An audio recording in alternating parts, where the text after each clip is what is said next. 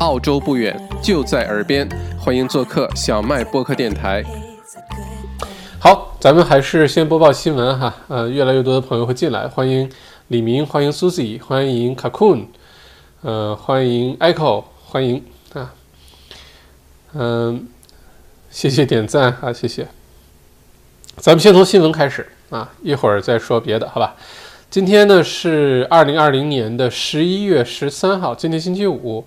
截止到今天呢，呃，维多利亚州墨尔本啊，连续十四天零增长，这个太意外了，嗯，还居然真的实现了哈，这个确实没有想到。嗯，墨尔本地区如果十四天变成零增长呢，有一个很好的，呃，这个影响就是很多州境就会开放。今天。呃，澳洲联邦政府的内阁会议也讨论这事儿，也确定这事儿了哈。我们一会儿说这说这个话题。今天，澳洲联邦卫生部宣布呢，昆士兰大学和生物科技公司 CSL 联合开发的新冠疫苗进展良好啊，呃，已证明呢对老年人有效，也即将进入第三阶段的试验，有望在呃明年的七月份呃问世。总理 Morrison 表示呢。国家内阁呢已经批准了这个疫苗的接种政策，该政策呢包括疫苗的监管，从制造呃商这个地方的生产，到全国制定呃指定地点的这些存储、运输、接种啊，都已经把这个流程都商量好、确定起来了。昆士兰大学生产的疫苗呢，可能是二零二一年投入广泛的使用。那目前呢，澳洲呃新冠状病毒的疫苗的备选的方案呢，非常的多。呃，是这个可能最最大优先级的就是英国牛津大学和那个英国医药公司联合开发的，这个是最早一批会投入放到市场开始接种的，优先医护人员啊，优先嗯这个养老院的这工作人员啊，优先嗯呃老年人啊等等哈，从明年的二三月份，呃可能三月份啊比较稳妥的话开始接种，呃与此同时呢。像前两天新闻说，美国辉瑞的那个疫苗，还有澳洲现在自己昆士兰大学研发的疫苗，目前澳洲一共有四个疫苗的备选方案，哈，可能都会用得上。嗯，所以在澳洲的话，可能疫苗就完全可以放心，足够用，而且会在第一时间，呃，大家可以去接种。这疫苗呢，目前是明年三月份来开始接种，估计呢，明年年中的时候，二零二一年七月份之前呢，就已经有。呃，相当多的澳澳洲人会这个有机会接种了。到了二零二一年年底，明年底之前呢，基本上全澳洲的人都有机会已经接种了。而且接种疫苗呢，现在来看是自愿的哈，在澳洲一直疫苗是自愿接种的。呃，不管什么疫苗，其他的也是什么流感啊，还有像什么小儿麻痹呀，还有就原来咱们在国内可能是不是强制了，我我不知道啊。在澳洲所有的疫苗都是自愿的。那如果你想要接种疫苗的话，明年年底之前都有机会。那到了那个时候呢，绝大多数国际航班和国家的这个呃旅游啊，可能就都恢复了。不过那要等到明年年底了哈。嗯，再看下条新闻，澳大利亚呢目前与四个潜在疫苗计划购买呃协议呢，呃使澳洲疫苗投资计划超过了三十五亿澳元，但这钱花的特别值哈。四个疫苗的计划，三十五亿元，嗯，呃，经济随便影响影响都不止三十五亿哈，嗯，把把大家大家可以看一下现在的欧洲啊，真的是非常的惨，有一个国家算一个国家，呃，我刚才看德国过去二十四小时新增了两万多例，一天啊，德国新增两万多例，英国也很严重，法国、意大利都非常严重，美国就更别说了，美国一天就增增加了十几万例啊，十四万例一天。而现在澳洲呢是全澳洲连续六天零增长，维多利亚州连续十四天零增长，就澳洲基本上这个病毒就已经被啊彻底的消灭了，难以想象啊。再看下一条新闻，呃，说到了一个区啊，Parkville，咱们呃呃两前上呃上上一次的直播刚提到这个区啊，澳大利亚传染病研究所呢一个新的研究所呢将在墨尔本成立。呃，这个研究所将成立，就就盖在这个 Parkville，墨尔本的，就墨尔本大学旁边的那个什么皇家墨尔本医院，呃，儿童医院啊，就那个区叫做 Parkville 哈，啊，将建在这里，用来抗击和预防未来的流行病。维州政府呢已承诺向这家耗资五点五亿澳元的研究所提供一点五五亿澳元的啊资金支持，其他的来自于联邦政府。嗯，我们之前提到房产的这个话题的时候，提到了维多利亚州政府呢有六个大区哈，重点发展的商业区，呃，CBD 以外的有六个大区是接下来的。呃，整个城市规划的发展重点，所以你要是想买房子的话，你还真的可以去考虑考虑，政府想在那儿，想在哪些地方重点去扶持发展？那你在那儿买的话，那儿有就业呀、基础设施建设呀，等等等等，那你的房子的增值就非常有保障哈。我们上次提到的是 Fisherman's Bend 啊，也就是 Docklands 往下，离 South Melbourne 就是往左边、往西边去，整个这一大块。会被建成一个主题为呃 innovation advanced engineering 啊 advanced 呃 manufacturing 这么一个地方，墨尔本大学的工程学院也会在这儿去建校区等等等等啊，面临着一个大开发，啊，这是六大区之一啊，还有一个区呢就是 Parkville，Parkville 的主题呢就是医疗研究啊，医药研究啊，就是特别牛这个区。到那儿你可以大家转一转，各种医院，皇家儿童医院、女子医院。啊，Royal Melbourne 皇家墨尔本医院，再加上墨尔本大学医学院，然后各种研究所，Peter Doherty Institute，呃，Walter Eliza，就反正是各种大牛的，什么诺贝尔奖的各种全都在那儿哈。全世界范围内，Parkville 这个医药研发这个区的这个医药从事研发的工作人员的人数。和整个区的这个医药研发机构啊，各方面的密集程度，全世界排前三。不要小看这个墨尔本啊，牛的地方很多，其中就是 Parkville。所以，如果 Parkville 的话，你看接下来要建一个这么大的，花五点五亿澳元建一个研究中心，大家可以想象是什么概念啊？如果这样的话呢，这个区的人口组成，呃，就很多大学的工作者、工作的老师啊，或者大学工作人员啊。啊，医院工作的护士、医生啊，还有科研这些医药研究所工作的研究员啊、研究生啊等等，就很多啊。所以呢，在 Parkville 呢，我其实挺看好这个区域长期的发展的啊。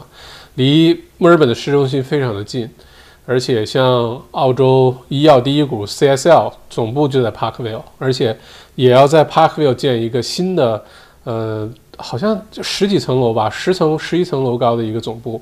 就在原来，大家如果对墨尔本了解的话，从墨尔本市中心沿着 Swanston Street，啊，不是 Swanston，Elizabeth Street，伊丽莎白大街，往墨尔本墨尔本大学那边走，刚刚出了市中心，刚刚过了维多利亚市场，原来那儿有一个凌志 Lexus 呃的那个车行卖车的，然后还有 Toyota，对吧？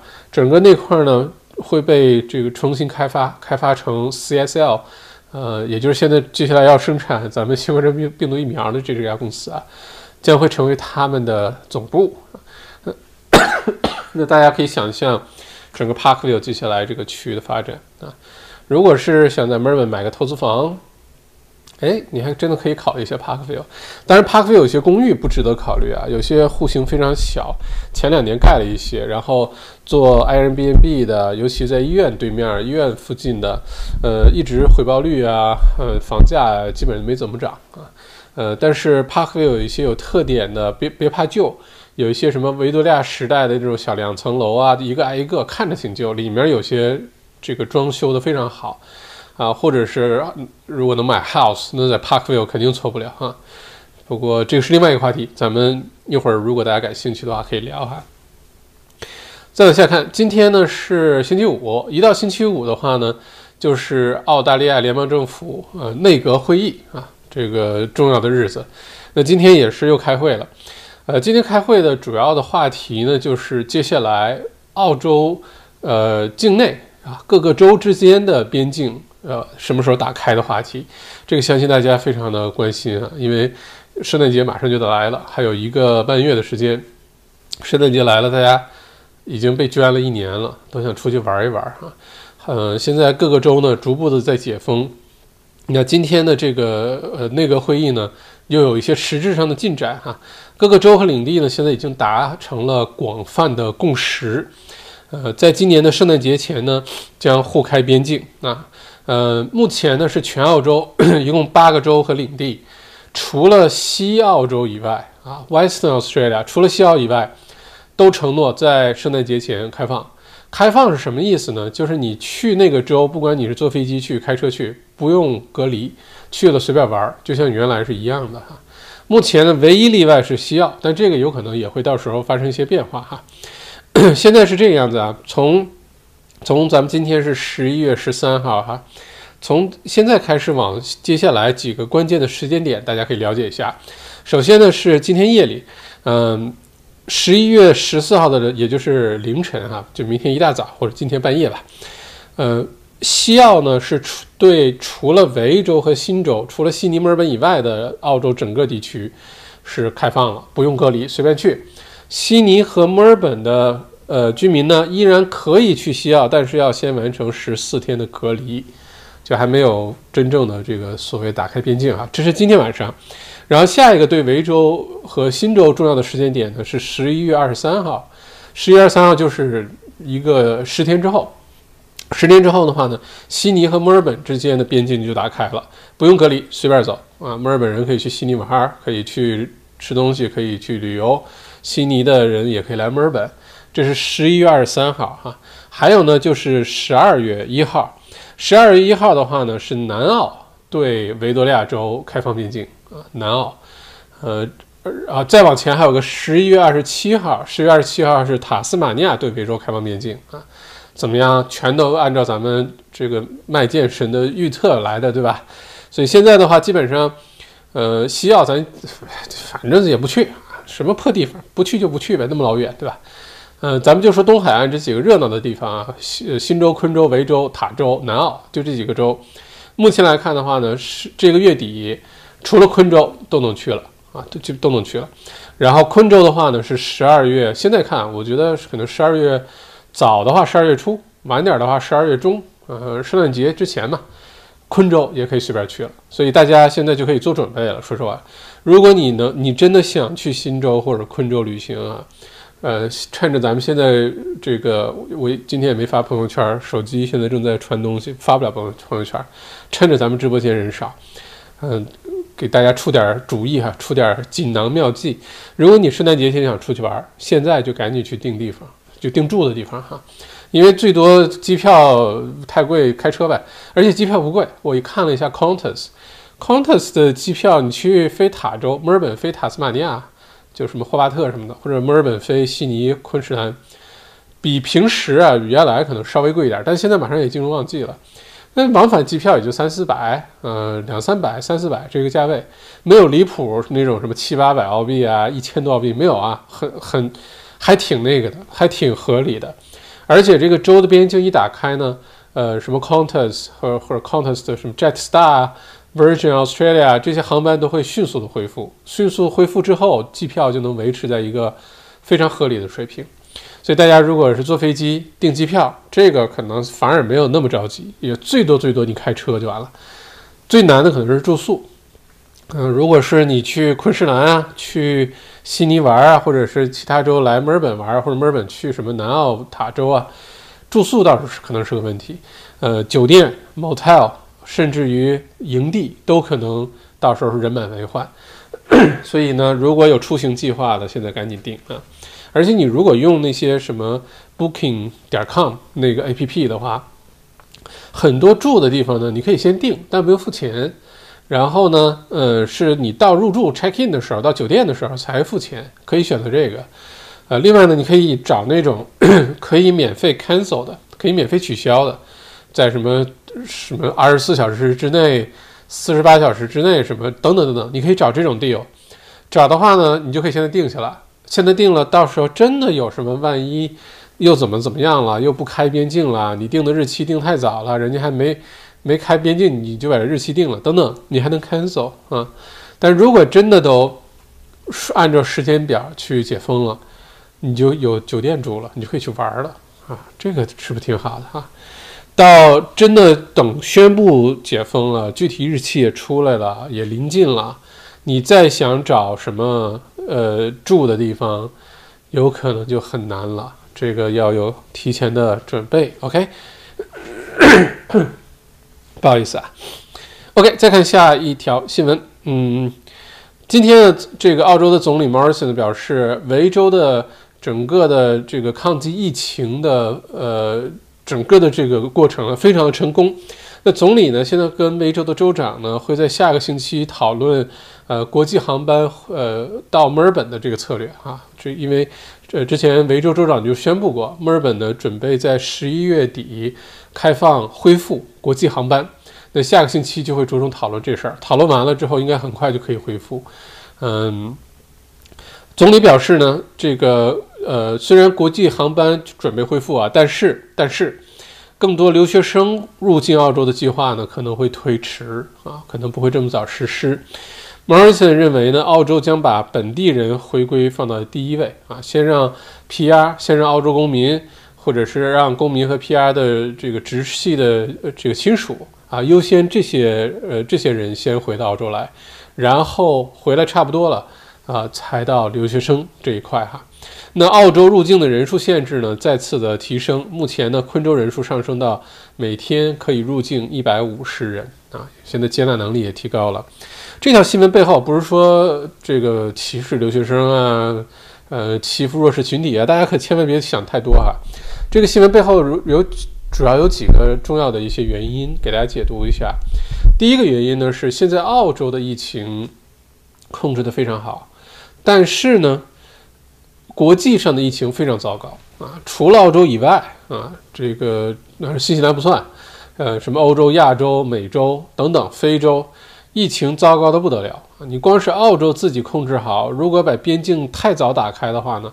那所有现在做的努力工作就都白费了，而且现在疫苗也没出了啊，还真的不敢随随便便就把这个边境打开。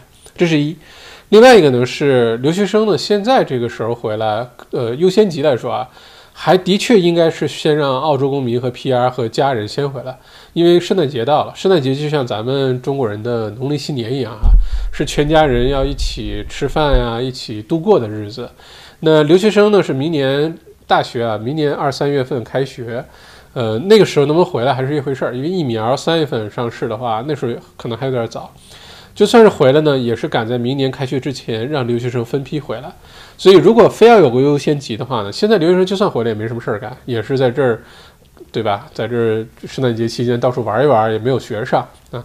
所以优先级我觉得还是表示呃赞同的，先让家人团聚啊，这个澳洲公民也好，PR 也好，还在海外的。或者直系亲属还在海外的，先回来一起开开心心过个圣诞节，跨个年，跨到二零二一年。然后呢，这批人回来差不多之后，明年的一月中、一月底开始呢，就允可以考虑让留学生分批的回来。然后一批留学生可能就赶在二三月份大学开学，但是不会人很多啊。你要是问我的话呢，我觉得大量的留学生回来，可能能赶在明年的。下半年七月份的开学就算很好了，就算很好了哈。OK，我们再看下一个新闻哈。今天呢是呃澳洲第六天，整个澳洲啊第六天连续零本地传播新增啊，但是呢有一些海外输入，但不多。新州呢是新增了一例的海外输入，昆州呢也是一例啊。这是今天澳洲的情况，基本上就跟整个地球上其他的地方。就格格不入哈，咱们就好像不在同一个地球上一样，这种感觉有点小奇怪啊。因为前面也说这话也就才一两个月时间，在维州的朋友觉得跟澳洲其他的地方也不在一个地球上啊。其他地方天天看着昆士兰的朋友们，又是吃又是喝，又是出去打 CS，又是出去搞活动玩什么的。然后我们就四级封城在家待着啊，连五公里都出不去，每天出去一小时。所以说，这个二零二零年实在太刺激了哈。另外一个呢，我今天看到一个 Twitter 很有意思啊，是呃这个呃马大神啊，呃特斯拉的 CEO 伊隆马斯克，他今天发了个 Twitter 很有意思，他说他今天一天呢就做了四次的新冠状病毒检测，他自己啊今天就做了四次。结果这四次检测呢，两次显示为阴性啊，就是没有被传染；两次为阳性，啊，各占一半。那你说他是这问题就来了，你说他是阳性还是阴性？他是得了还是没得啊？而且呢，这四次检测呢，用的是同样的机器、同样的方法、同一个护士，什么东西都是一样的。做了连续做了四次，结果居然是一半一半，那这引发一个讨论了。首先，到底是这个检测的方式到底靠不靠谱？嗯，是不是有落下的？就是实际上被传染了、确诊了，带有这个病毒，但是检测的时候没有被检测出来，检测的结果不对，或者有没有误诊？那么人家没事儿，你给检测成阳性，现在就不知道这个哈。所以，嗯，有点意思，嗯。OK，这是今天的这个新闻啊。当然，希望马斯克千万不要有问题。马斯克可是未来的火星的总统啊，嗯，我肯定投他一票哈，我估计女朋友也会投他一票，哈哈哈。嗯，他要是说现在不是有一些新闻说，如果你得了新冠状病毒之后会影响智力啊，会影响让大脑加速衰老啊，不是有一些这样的新闻吗？靠不靠谱不知道啊，因为我们现在人类对于这个新冠状病毒的研究和了解还是完完全不够，嗯，不够彻底。嗯，时间也太短，但如果真的会影响的话，影响谁也比也比影响这个马斯克同志哈，呃，它承载着人类的重担，嗯，所以不要让它确诊，好吧？啊，让它好好的啊。好，这是重要的新闻，我再看一下今天有没有其他的一些补充哈。一会儿呢，咱们可能着重越来越多的朋友进到直播间啊。一会儿呢，咱们着重聊一聊接下来股市和澳洲房产市场。这个是今天我挺想跟大家分享的一些点啊，嗯，一会儿聊这个话题啊，我看看有没有落下什么新闻。咚咚咚咚咚咚，咚咚咚咚咚咚，咚咚咚。OK，好，基本上重要的新闻都给大家播报完了哈。然后呢，咱们接下来聊一聊，呃，我先看看跟大家互动一下哈，看看大家，呃。这个今天几个重要的事情，第一个是内阁会议说周边境开放的这事儿哈，大家准备出去玩，我是迫不及待了。你让我去哪儿都行，然后喝点酒，塔州开车兜一圈，坐个塔斯马尼亚精神号，The Spirits of Tasmania，对吧？可以去转一圈，然后那些酒庄啊、国家公园啊，塔州很美啊，塔州真的很美，跟新西兰比差一点儿，但是在澳洲来说，塔州算非常美了，嗯。还有去悉尼吃好吃的，去悉尼吃广东早茶，去悉尼吃兰州拉面啊，然后呢去昆州啊，去黄金海岸，去阳光海岸，对吧？去沙滩上走一走啊，不要太开心了。所以一个是这个是个重要的转折点，今天绝对值得纪念一下。十一月十三号，维多利亚州经历了呃两次封城，而且经历了这个。维多利亚州或者澳洲有史以来最严重的这个灾难状态 （state of disaster），还有从来没有经历过的四级封城，在经历了这些之后呢，迎来了连续十四天零新增。这个说到这儿，我都有点有点感动哈，鼻子有点酸，不知道是花粉症还是什么，反正鼻子有点酸。我觉得绝对值得纪念一下，今年不容易，就这一点就不容易。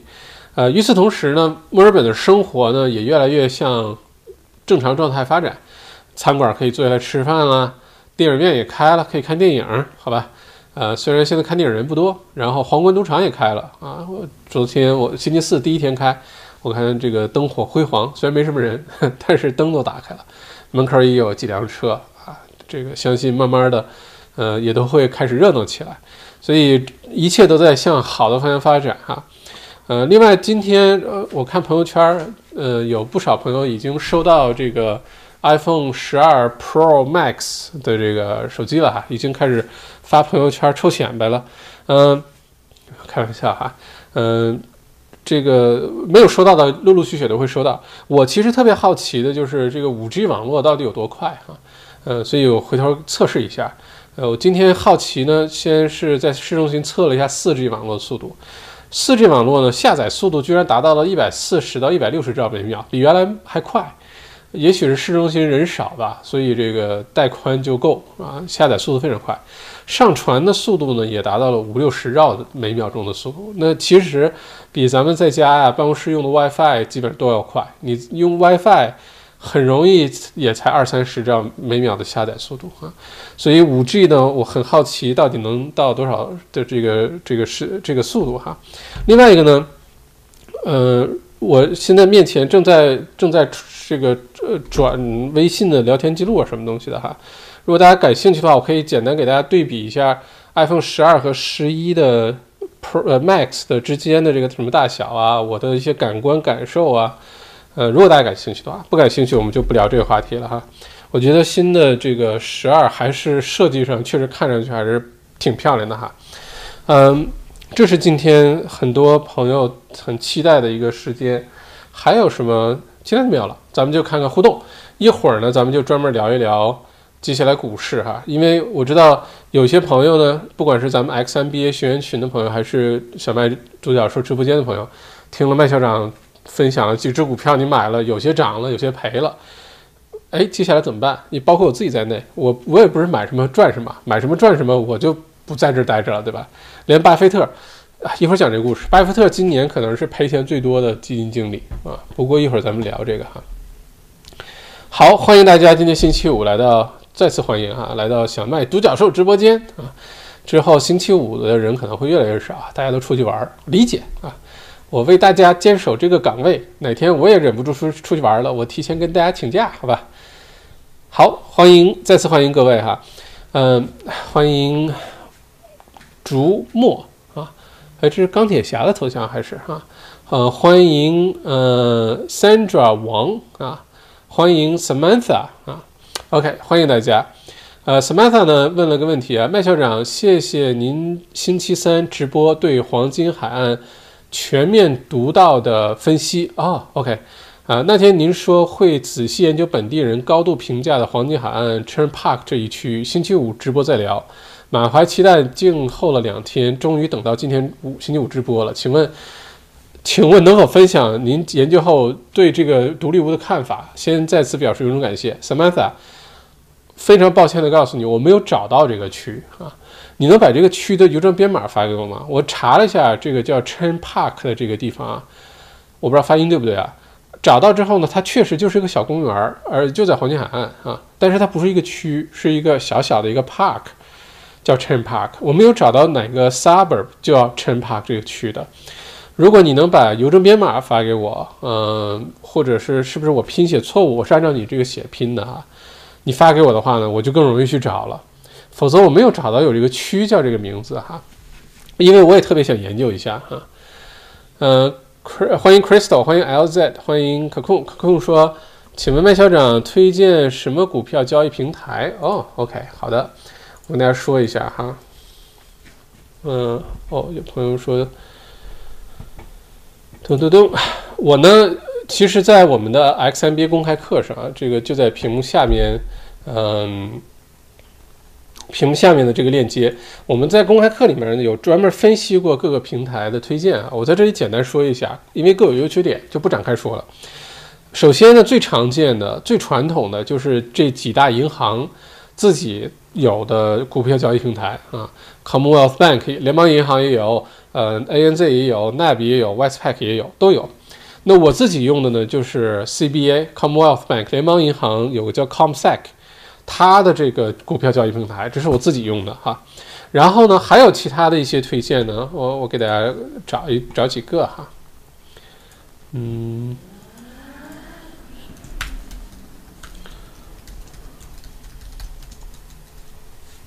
，OK，呃，还有一个呢，就叫做呃，Stake，S T A K E。是个 A P P，Stake 有个好处呢，就是它可以交易美股、美国股票啊，你可以在澳洲交易美国股票，这是很好的。另外像 Self Wealth，呃，这个也是很多朋友在用的，但有反映的说它呃转钱稍微有点慢啊，这个但是挺好用，而最大的好处呢就是便宜啊，每一次交易呢就十块钱啊，九块九毛五好像是。呃，你像 ComSec，就是这几大银行的股票交易平台呢，优点呢是。功能非常的全，呃，非常稳定可靠，呃，而且呢，连上你的银行银行账户之间转账啊什么的也挺方便，嗯，里面有各种的图表啊、数据啊、分析啊，这个公司的一些重要的 announcement 啊，或者是有一些分析员对它的估值啊、对它的评价呀，是被低估了、被高估了，它的应该有的价位是多少啊？这个几大银行的这个 A P P 都有，啊 ComSec 就有这些。呃，但缺点呢就是它收费有点贵啊，它在交易的时候好像在几千块钱以内，我忘了哈，呃，一千块钱以内还是三千块以内，每一笔的交易费呢是二十澳币，十九块九毛五，然后超过两千、三千、五千。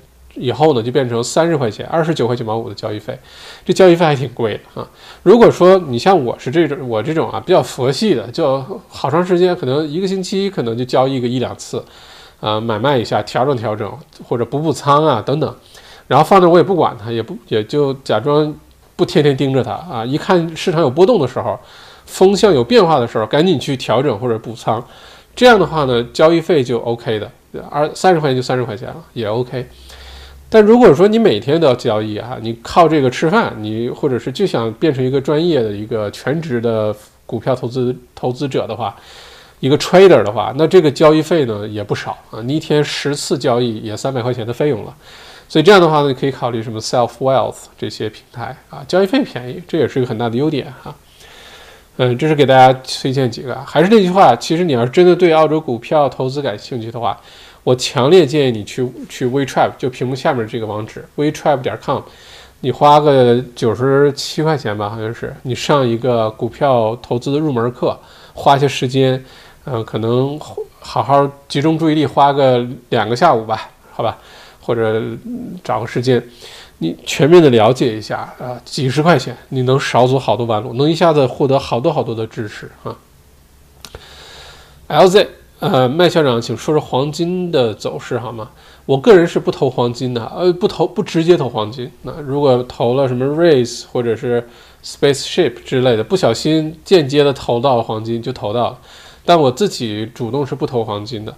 不投黄金的主要原因呢，就是第一呢，呃，黄金本身呢没有任何工业价值啊，它只有投资价值。什么意思？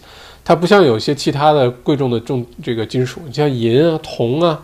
呃，等等，这些有工业价值，比如说特别好的耳机，大家知道吗？音响，如果你特别喜欢音响的话，那个里面的那个线啊，接耳机的线，或者是接音箱那些线，里面都是纯银的，或者纯银和纯铜之间这个交互的，就是这些银啊、铜啊，它是有其他用途的啊，铜呢也用途就更广泛了哈。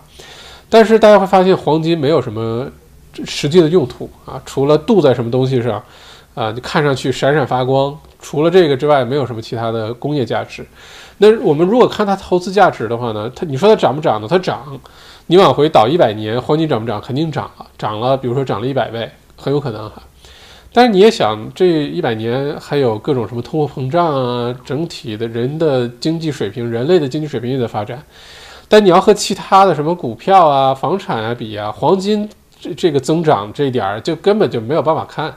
我们之前在小麦读书里面解读过这个哈，有个对比黄金和股票比，就比如说一九五零年，我忘了具体年份了，大概就这意思啊。一九五零年，你同样花，比如说一百块钱，一百美元，你买黄金，或者是一百美元你买了，呃，一个股票，哪个公司还活到现在的，或者买个指数，就买股票吧。你如果到现在呢黄金可能涨了几十倍，股票可能涨了上万倍啊，这个差距非常的大，所以呢。这是第一个原因哈，我觉得黄金涨不涨，你要看尤尤其是是我们注意力被放在有些新闻头条上啊，一看什么疫情啦，经济出现什么呃这个变化啦，黄金一定会上头条啊，黄金价开始大涨啊什么，大家会看到这样新闻。但其实平时黄金啊非常就是波动非常小，另外呢就是黄金的走势呢其实并没有那么容易判断，其实。啊，虽然有那句话，什么战时的黄金，呃，太平的古董啊，是不是有这么说法？就是盛世太平不打仗的时候，大家都去玩古董啊，去花钱投资这些东西，艺术品啊。一打起仗来，或者世界不和平、动荡了，大家去买黄金，因为这东西保值，觉得对吧？然后大家都去买了，金价就开始上涨了。但其实呢，如果你研究金价的话呢，比如说前一段，今年就是明显上半年金价涨了不少。结果呢，涨了一段时间之后又掉下去了，而且就一直掉下去哈。如果你再回到说两千零八年全球金融危机 GFC 的时候，刚开始 GFC 开始的时候，什么股崩啊，什么这个各种各全世界的这个经济经济大崩盘啊，当时如果按照咱平时的理解啊，如果这种情况下，是不是黄金要涨？就是如果你回去看黄金数据的话，两千零八年 GFC 的时候，在这个股市崩的最厉害的时候，黄金也也在崩，黄金也在跌，对吧？所以有的时候你没有那么简单的说，就是说，比如说股价跌了。你就应该买黄金，或者房价要跌，经济要大衰退、大萧条，你就应该买黄金，还没这么简单，还不一定就一定能行得通啊。所以呢，L Z，这是我对黄金看法，也许我是错的啊。但是从我目前的研究来看呢，我可能不太会直接去投资黄金啊。如果你对黄金感兴趣的话呢，可以有两个办法。第一个呢，如果你是组合的话，你要做一个自己的 portfolio 的话，那我建议你可以考虑黄金作为其中一个。呃，比较平衡的一个非常稳定的一个资产，你可以放个，比如说你的投资组合当中有个百分之五、百分之十、百分之十五是黄金，我觉得这没有问题。但你说都去投黄金或者大部分钱投黄金，这个可能不太靠谱啊。另外一个呢，就是你可以不用投，你投资黄金的时候有两种选择，要不然你就真的。我们叫做买黄金哈，但是没有人说我今天买黄金买了呃这个，比如说三万三万澳元的黄金，然后下楼开着皮卡，你就到哪个银行拉拉三万块钱的黄金放到后面兜里面，然后拉回家，然后把它这个垒在卧室里面，没人这么投资黄金对吧？一般投资黄金都是 paper，就是在嗯股，比如说以买股票，有些股票有些 ETF 对。呃，对标的就是黄金啊，呃，或者是你是通过买黄金的那个，嗯，我不知道中文怎么解释，就意思就是说你投资黄金，但你手里没有黄金，你你这么理解就行了哈。呃，如果你是这样投资的，其实是 OK 的，少买一些是 OK 的。但是你要是把大部分钱放在黄金里，好消息呢是你可能很难把它赔光，但是坏消息是你很难真的能赚到多少钱哈。你看世界上。特别优秀的这些什么基金经理啊、股神啊、什么投资者呀、大富翁啊、大富婆啊，可能因为挖黄金发财的有哈，这个开矿的这个有发发大财的，但是你说投资黄金发大财的，好像特别的少，几乎没有哈。呃，Pauline F 校长，请问，对拥有 a block of three villa units 全部所有权？哎，这上次有提过这个问题是吧？六百五十平方米的地，只有三个 villa units，都是 separate title，目前租金回报百分之七 plus，长期投资什么看法？谢谢。嗯，很稳定啊，看你自己想要追求什么了。如果说所有权都归你的话，但是怎么说，六百五十平方米的地呢，其实没有很大。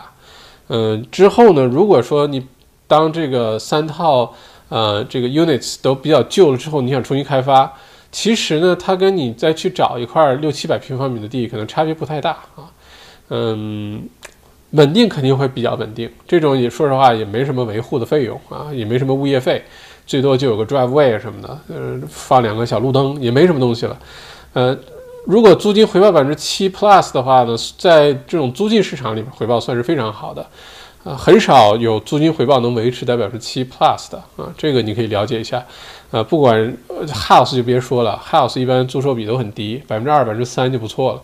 就算是公寓啊，有一些拿来专门做 cash flow 的一些公寓，除非你做短期非常稳定，管理的非常好，那也许这个比较高，但这样的并不多，呃，因为做的人太多了啊。有一段时间呢，在呃澳洲，尤其是像墨尔本，有一段时间呢是，首先这儿墨尔本维多利亚州的物业呢是允许你做 Airbnb，像悉尼啊，好多的楼啊，好多它的物业法是不允许你随随便便做 Airbnb 的啊。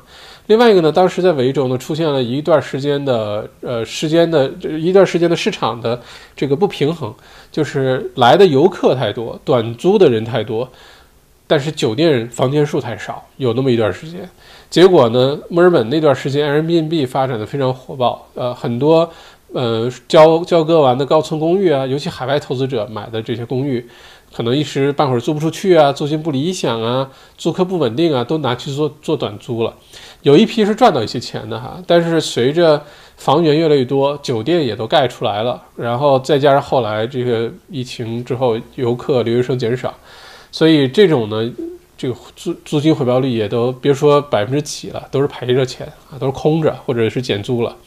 所以如果单纯从投资回报率来说，你的这个房产投资百分之七 plus。确实是挺好的，挺稳定的，呃，持有着是 OK 的，但是说指着它将来能干什么，六百五十平方米的地，嗯，不知道在哪个区哈，呃，这当然跟区有关。六百五十平方米的地对有些区来说太小，对有些区来说呢可能会非常的大啊，嗯，我觉得如果说你没有什么其他更好的投资选择的话，就继续留着，就这个简单，因为会非常稳定啊。能达到百分之七 plus 的回报率也不容易，但是但凡有一些其他机会的话呢，也不值得说不舍得放下，因为还是那句话，看哪个区啊。但是如果只是六百五十平方米的地的话，呃，你可以还能找到这样的机会啊，找到六七百平方米的地还是找得到。你说你想到处找个一千一千五平方米的好区的地，可能不是难找，就是太贵。但六百多平方米还是比较容易找啊。那我的看法，看你自己的需求。如果说不着急用钱，就留着呗，收租呗。反正这些地也在涨价啊，将来有好的机会再说。嗯嗯。小宗校长好，大家好，欢迎 Samantha。请问校长怎么看 Lexus 这个品牌？想买 Lexus ES 三百 H 啊，凌志是吧？嗯，怎么看这个品牌啊？我对这品牌印象还不错，主要是这个质量比较好啊。呃，凌志的话就是丰田的高级版。呃，这说到历史的话呢，当时现在叫雷克萨斯哈，最早把它翻翻译成凌志。刚去刚进中国大陆的时候，嗯，那个时候在中国大陆，反正你有个日本车就已经非常屌了。本田原厂的原装本田、丰田就已经很好了，你就别说还是个凌志了哈，那能开凌志的就一般不是一般家庭哈，家里不是有矿就是有点什么东西。那凌志呢？当时是丰田汽车呢，呃，这个刚开始打入美国市场的时候，呃，跟美国的什么福特啊、什么通用啊，呃，就是什么 General Motors 啊、通用汽车这些比较，当时呢，丰田呃最拿手的什么 Corolla，Corolla 是丰田历史上几乎是前三名成功产品，其他可能是 Camry，还有 Land Cruiser 陆地巡洋舰那大吉普。当时呢，日本的车呢。跟美国车比较呢，有一个缺点，就是用料没有美国车那么舍得用料。你美国车用的那些钢筋啊，就是那些做的那些什么底盘啊、门啊，它是不讲究寿命的，就是有什么好的东西往上放放什么。因为美国不缺资源，你会发现这些历史上的这些国家，但凡是地大物博、不缺资源的，就玩命造化，什么东西都往上怼。这车呢，可能发动机也坚持不了，比如说二十年。开不了三十万公里，啊，或者车根本就是到不了几年，十年八年就报废了。但它用的这些什么底盘的金呃金属啊，这个钢啊，用的车身的这些金属啊，就能多好就多好，就往上用。所以最后你看那些车报废的时候，可能那些金属都还很好。但日本呢，因为它什么东西都很稀缺，为什么现在有日本的匠人精神？这说起来就就其实有个根本的原因，不是说日本这个民族愿意。做什么匠人精神啊？天天研究，什么都追求极致。那么小个小玩意儿也给你做的特别有意思，特别精致。不是的，日本制造这个词曾经对日本人来说是侮辱啊，是耻辱啊，就是是品质特别差的代表，叫日本制造啊。这是曾经有段时间日本就是这样子的，就像前些年的中国，一说中国产东西质量不好，不过关啊，什么什么，日本曾经就经历过这段时间。而且呢，日本呢，因为资源，尤其是天然的资源特别的匮乏，什么金属啊啊，除了木材多啊，其他东西都缺。那在这种情况下呢，对于资源匮乏的国家，它只能追求极致，就一个小玩意儿，我也不把它浪费，把它做得特别好，特别到位。那在这种情况下，慢逐步的衍生出来了现在日本的这个匠人精神，再加上日本的这个。呃，企业的传承制度啊，等等，还有两万多家百年老店，这个在全世界都是再也找不到其他国家有这种情况了哈。所以当时日本造车，因为它稀缺呢，它都会算出来，比如说一辆车，我如果设计开十年，这车就是说就报废了，就寿命到了。他给你做的那些零部件啊，那些螺丝啊，那些底盘的金属那个钢筋啊，那些什么那个车门啊，整个车的钣金啊，他就给你设计这寿命就是十年，你开到十年就差不多了，意思是不浪费啊。但是这一点呢，跟美国车一比，你看美国早期的车都那老大个儿，对吧？贼长，轿车也特别长，嗯，在这点上就输给美国车，就大家觉得美国车结实。那日本车当时有 Corolla 哈，当时怎么一下子就变成全美销售冠军？怎么做到的呢？就是在车里面放设计了一些特别小的东西，比如说可以放水水的这么一个 cup holder，就就这类的小东西，就把它设计完之后，这车就特别流行。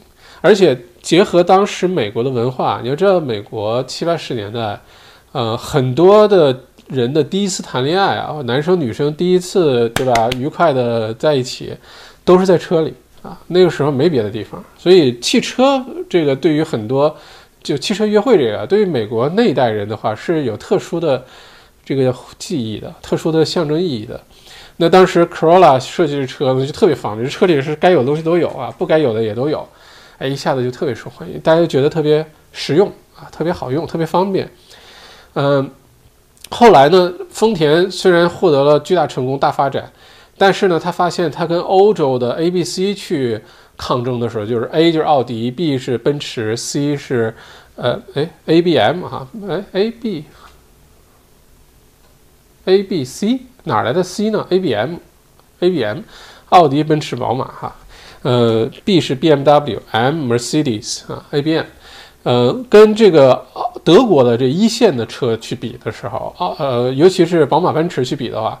那你丰田就怎么也比不过，就出现一个很尴尬的局面。你说你把车往好了做吧，太贵了。你原来那些客户买丰田，一般什么买买 Camry 啊，买 Corolla 那些客户就不买你的车了，太贵了，对吧？但你不去竞争呢，你又觉得我们这车对吧可以做得那么好，所以就推出了一个新的品牌。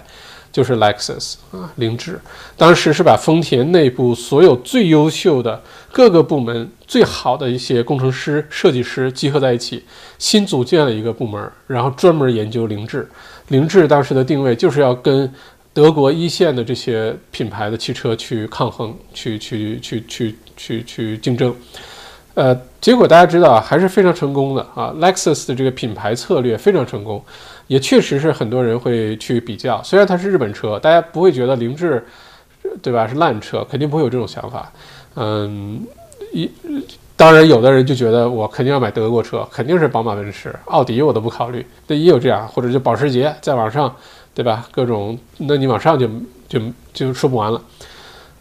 不过呢，Lexus 这些年以来呢，也做了很多挺有意思的一些创举，包括它的设计啊、创新的那个样子，特别流线型、特别现代、特别超现代哈。嗯，我对 Lexus 的印象还不错。如果你去看一些报告哈，Lexus 在什么方面最出名呢？在这个呃呃这个出，就是每一百辆新出厂的车的故障率上。凌志是非常靠前的，就是非常低啊。凌志、保时捷，啊，还有什么车都排得非常靠前。呃，有些品牌的车啊，虽然名气很响，但是新出厂的时候故障率非常的高。嗯，你像路虎啊，很多朋友知道我是路虎迷哈，路虎故障率真的挺高的啊，尤其是呃这两年好一些了啊。前两年一说这个路虎有什么空气悬挂、空气减震。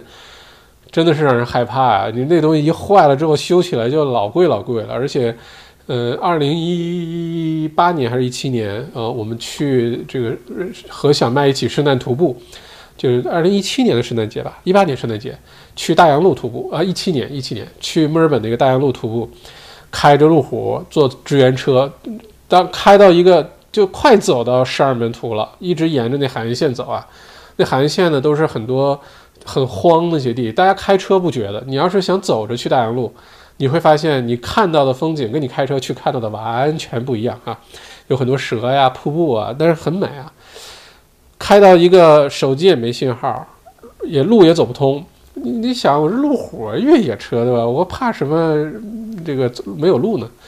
结果就在一个非常深的一个 bush 那个里面，一个那个灌木丛里面。这个车的那个变速箱就坏了，挂不了档，就车能打着火，发动机发动都没问题，但不能换挡，不能换挡，这车你就开不出去。然后赶紧找到有信号的地方搜了一下，发现原来这是个常见问题，这个设计的故障。嗯，那怎么办？他车当时可是我们的支援车啊，那那支援车出问题，结果非常丢人的呢是，呃，呼叫救援吧。那澳洲救援这个服务很好。结果叫了一个救援，是一个破到不能再破的一个尼桑的一个大吉普，一个 SUV Patrol，可能是九九几年的尼桑，都破的不行了。然后一个澳洲可爱的老爷爷来了之后，把我挂上挂上这个把路虎挂上，把路虎给救出去了啊，特别丢人。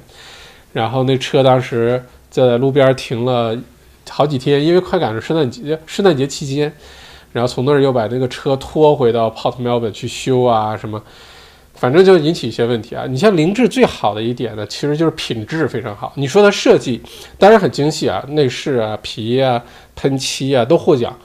但是设计好的、内饰好的，我觉得你再好好不过保时捷啊！我我觉得奔驰、宝马一直就那样，你也不觉得它这个是确实很好啊，但你不觉得说哇那种感觉？保时捷呢设计内饰就非常精细了，凌志的内饰呢设计的其实虽然可能跟保时捷比还差一点点，但是已经非常好了。你要问我，我可能觉得比宝马、奔驰设计可能再精细一些，日本人设计的嘛，对吧？又是往那个方向走的。呃，但这些都不是凌志最大的特点。凌志最大特点就是稳定，就是品质，故障率低啊。嗯，我好多年前买过一辆凌志，是一个凌志的那个敞篷的车，当时叫什么来着？叫啊，当时叫什么？IS 三五零的敞篷版，好像是哈，四个座，两个门，但是敞篷。它当时是三点零六缸的发动机，但虽然三点零六缸呢。凌志的设计车就有这一点，如果它设计的是给你平时舒适用的车，你是车里面坐了一个人，然后什么空调什么都不打开，你开车的感觉和车里坐了四个人，空调全开，费油的东西全打开，开车的加速啊什么感觉都是一模一样的。就这它不让你觉得，因为有些车大家知道，你一个人开和你坐了一车人开，那个动力就明显不一样了，对吧？哎，这凌志设就在这些舒适度啊。在这些细节上设计的，包括车的这个噪音的呃设计啊等等减噪等等，设计都非常的好啊。所以我对凌志的印象呢，嗯，其实还不错。而且有一段时间很关注凌志的那个大吉普，就是 Land Cruiser 陆地巡洋舰的凌志版。嗯，之前只有汽汽油发动机，五点七升的汽油发动机太费油了，八缸的。后来也出了柴油的，我觉得那个车还不错啊。如果环游澳洲开个凌志的大吉普。哎，不错，因为在澳洲，你发现真的是抗造的这些车，不担心出问题的。呃，包括如果是上澳洲荒郊野外那些地方去去野营的，或者是去救援的，都是丰田的车，就是你陆地巡洋舰或者是霸道，都是这种车。因为第一。抗造非常稳定啊，经得起时间考验。第二，配件特别广泛，你随便找哪个小镇子，没准都能帮你修了，而且配件比较便宜。那如果在这个基础上有一个豪华版的，你就像坐在一个五星级酒店的小包间里面环游澳洲那种感觉，好吧？呃，这是我的看法。呃，ES 三百 H 是 Hybrid 对吧？油电混合。嗯，我觉得如果说你就想要一个很稳定，牌子也不错，很舒适。呃，这个又挺省油，里面该有的现在的功能，呃，科技的东西也都很很全的话，我觉得挺好的这车啊。呃，只不过你要是问我的话呢，可能我现在就不喜欢那种特别中规中矩的车，我就喜欢特别有性格的那种车啊，哪怕故障率高我都不在乎，但它有性格。这可能每个人不同的时候对对待车的看法和需求不太一样哈。Q ship 啊，麦校长，请问。你对比特币有研究吗？OK，为什么这个电子货币最近可以涨得这么高，而其他电子货币基本无人问津？股票的话呢，有公司业绩可以推动股票价格上涨，而那比特币什么东西可以推动它价格上涨下跌？谢谢。Q ship，你这问题问的太好了哈。比特币呢是这样子，我有没有研究？有研究。有没有投资？有间接的投资。呃，而且我跟大家说一下，大家怎么去投比特币哈？就为什么你要投比特币？啊，说到这个问题非常的好。首先呢，比特币到现在还存在着哈，而且呢，比特币成功之后呢，还出了好多的其他数字货币，呃，而且它背后都是大家耳熟能详的这些这个大家族啊。你像有什么一呃以太币，对，以太币是可能是比特币之外。六是另是一个特别有名的一个一个货币哈，以太币之后还有一个币我忘了叫什么了，它背后呢就是什么罗斯柴尔德家族的，还有的就是嗯那个石油美国石油的那个大大家族叫什么来着？嗯，洛克菲勒家族的，都是他们背后这是他们下面的银行，然后推出的属于自己的数字货币。因为在人类经济史上，能控制一个国家货币，其他东西你都能控制啊。你只要能控制这个国家的货币，或者控制这个世界上好多国家的中央银行的货币发放权，你就能控制这个国家的政治、呃文化、呃种族。你你想控制什么就能控制什么，这是货币的重要性。所以当时。比特币成功之后呢，这几大家族都会推出自己相应的货币。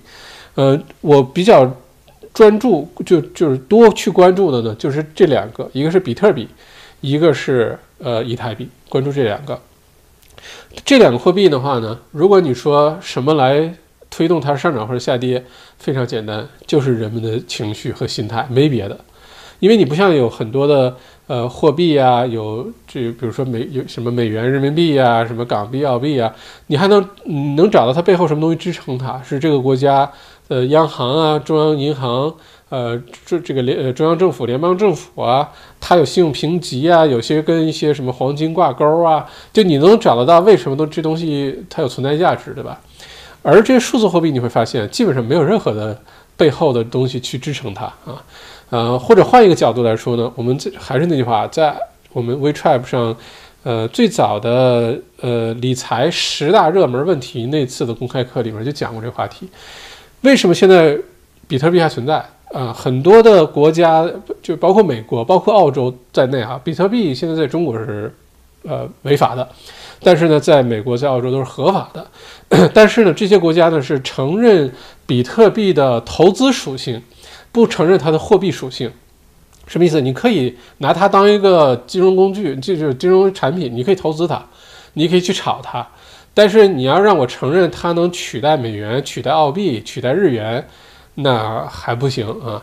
虽然你你去日本去秋叶原那些电子商城，你用可以用比特币买东西啊，这而且那儿就有机器啊什么，你可以用比特币直接我买个照相机是可以做到的。但是这个东西在澳洲可能特别少见哈，呃，但是美国政府、澳洲政府都承认它啊，你可以投资它，我不我不算你违法，你可以投资它，但我也仅此而已。你想让它有任何跟货币这个属性沾边的事儿都不行。之所以现在美元呃在美国美联储还允许比特币的存在，你也可以去投资它，就是因为美联储并没有真的发自内心的认为。比特币能够挑战到，比如说美元的货币属性啊，或者是在澳洲的话，澳洲 RBA 澳洲联呃澳洲储备银行没有认为，呃比特币能够有挑战甚至取代澳币这个国家货币的可能性，没有，所以就没所谓，你就炒炒呗啊。如果说真的有一天觉得它有这威胁了，其实对于美联储也好，对于 RBA 也好，对于欧洲的一些央行也好等等。你要想干掉比特币，就是一瞬间的事儿。我突然之间就说这比特币交易违法，你一点办法都没有。这个以后你就在美国不能交易比特币了，马上就可以实现这个事儿啊。之所以还允许你继续，就是因为他没有觉得它的货币属性能够挑战它。什么时候大家觉得数字货币有点被有点威胁了呢？是 Facebook 啊想推出的那个，嗯。Libra 那个那个呃数字货币，当时联络了好多的国家的中央政府啊等等，而且当时的国际货币基金呃组织 IMF 当时就说了这话了，所有的他发这个呃你叫通知也行，还是叫警告也行啊，发给很多国家的央行说，这个 Facebook 推出这个 Libra 的数字货币啊，你们各个国家自己一定要抓紧时间，加快进程，推出属于你们自己国家的数字货币。如果你不抓紧这个时间的话，你们本国的货币体系有可能会受到冲击。就是当时在 IMF 在国际货币基金组织的眼里，Facebook 推出的或者牵头推出的 Libra 才真正的对各个国家的货币有挑战的这个可能，而不是比特币啊。呃，后来 Libra 也搁浅哈，受到很多的阻碍。但是大家会发现，很多国家开始推出自己的数字货币了，比如说人民币数字化。这都是在 Libra 之后开始推出的啊，嗯，这个是比特币本身哈，所以呢，你去投资比特币呢，最低的时候，这这可能很多朋友咱们都经历过哈，高的时候多少两三万美元，最低的时候一千五美元，矿机，就很多人就就狂跑，就没人买这东西了哈。呃，我是在它七千多块钱一枚股比呃这个呃比特币的时候买了一些哈。现在呃这这两天没有看哈，现在今天涨了多少钱啊？比特币，咱们观众朋友里里面有呃这个关注比特币的吗？嗯，我看一下，因为我手机还是在更新那个，嗯，在更新东西，我还是看不到。看一下我的 iPad 上有没有？那 iPad 上有，OK。嗯，OK，看一下今天的比特币的，嗯。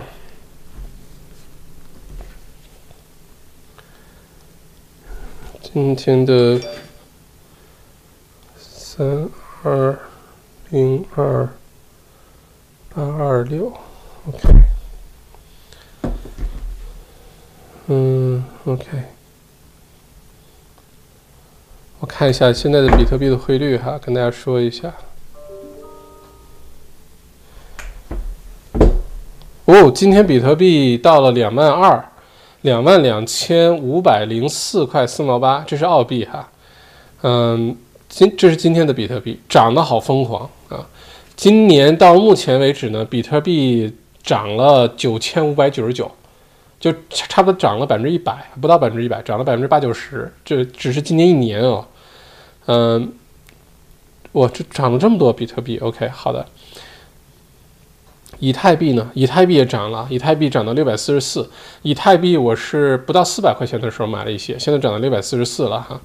嗯，这东西投，如果你说作为一个非常理性的、非常 open-minded 一个一个投资者的话，呃，一个很明智、一个聪明的做法是什么呢？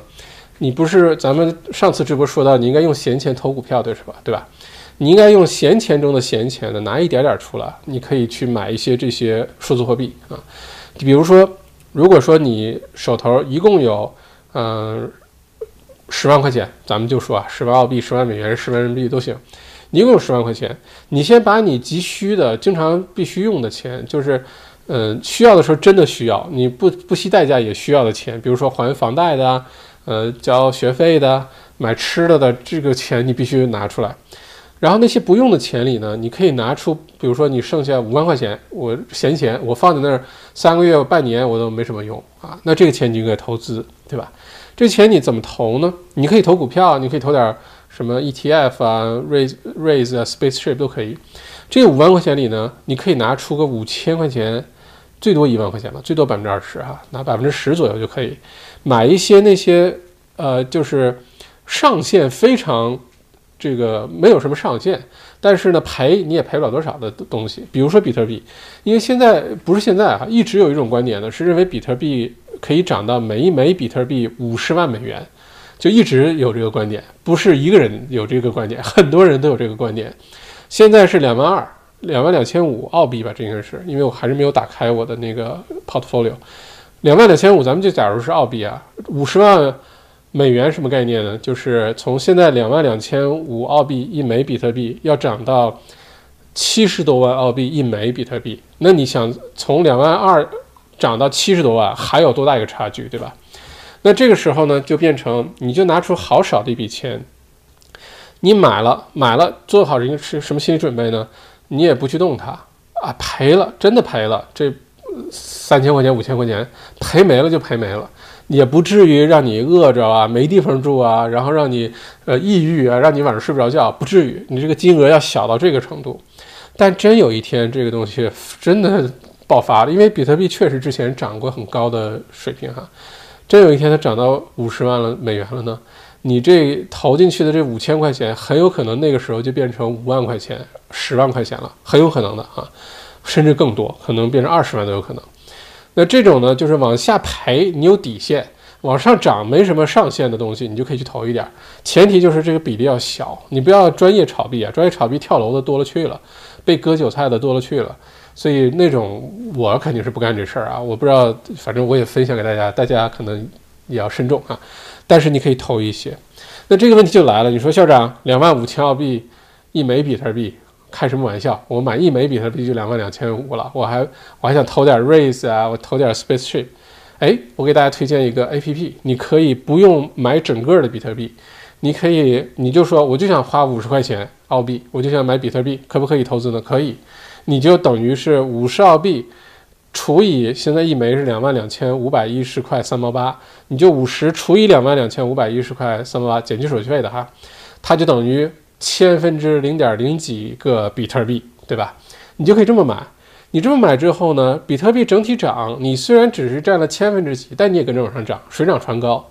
嗯，你不用担心说你错过这个，我什么时候能攒够两万两千五百一十块钱，然后买一枚比特币啊？不用攒，你现在就可以，十块钱恨不得就可以开始啊。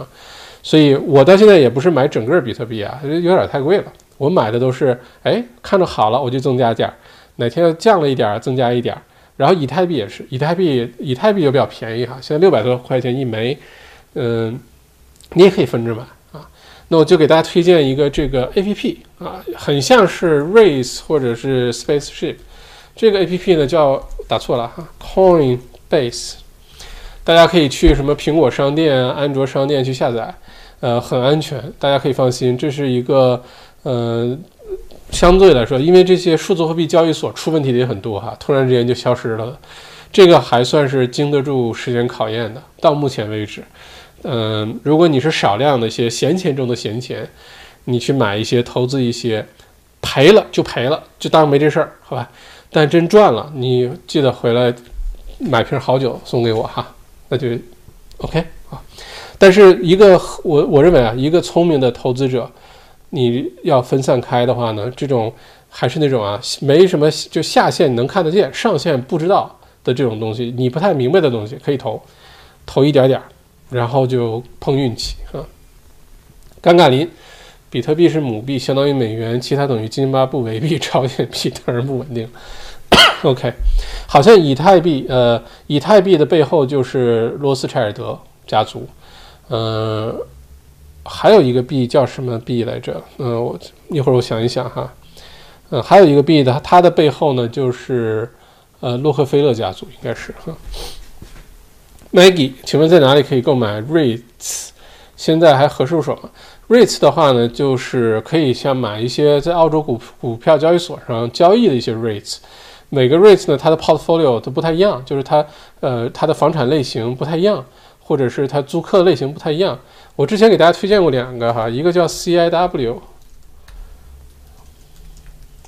一个叫 CLW，好像是吧？哎呀，手机现在看不到哈。嗯，如果一会儿手机传完了，我看到了，我会跟你纠正啊，不知道是不是这两个。这个是我在我们之前投资课里面推荐过的两个 REITs，就是 REITs 的全名，REITs 和瑞兹大家分开啊，REITs 是那个投资的那个 APP，R A I Z。那个 A P P，REITs 呢是全称叫做 Real Estate 啊 Investment Trust，就是地呃房地产投资信托，它是一个一个投资产品一个类别哈，呃就相当于你花了点钱买了一大堆房子，每一套房子当中一小部分啊，有商业类的，有工业类的，有民宅的都有啊，呃我之前给大家推荐过这个哈，如果你想投商业地产的话呢，你自己自己直接去买一个商业地产当然可以。但是你会发现呢，你能选到一个好的一个物业的这个几率不大，难度很大，因为竞争很激烈，尤其在维州、在新州，回报率一般也不高啊。你目标追求百分之六、百分之七，其实你买到手的商业物业百分之三四都都算很常见哈。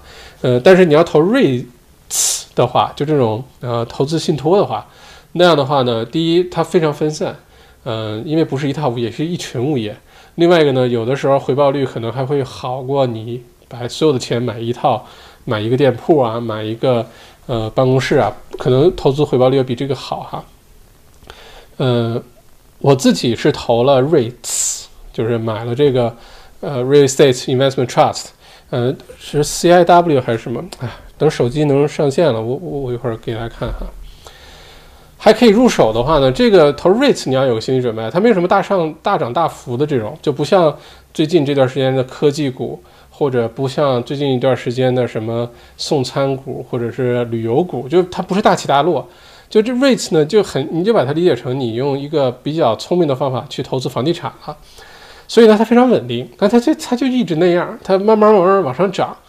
呃，房子不也这样吗？也很难说今年今天你的一百万的房子今天值一百八，明天值呃七十，对吧？股价可以是这样变化的啊，你这种 rates 不会，所以它就非常慢。如果你追求的是稳定的话，你追求的是长期的话，那 rates 这个可能你早晚什么时候入手都不晚啊，只要是澳洲经济往前走。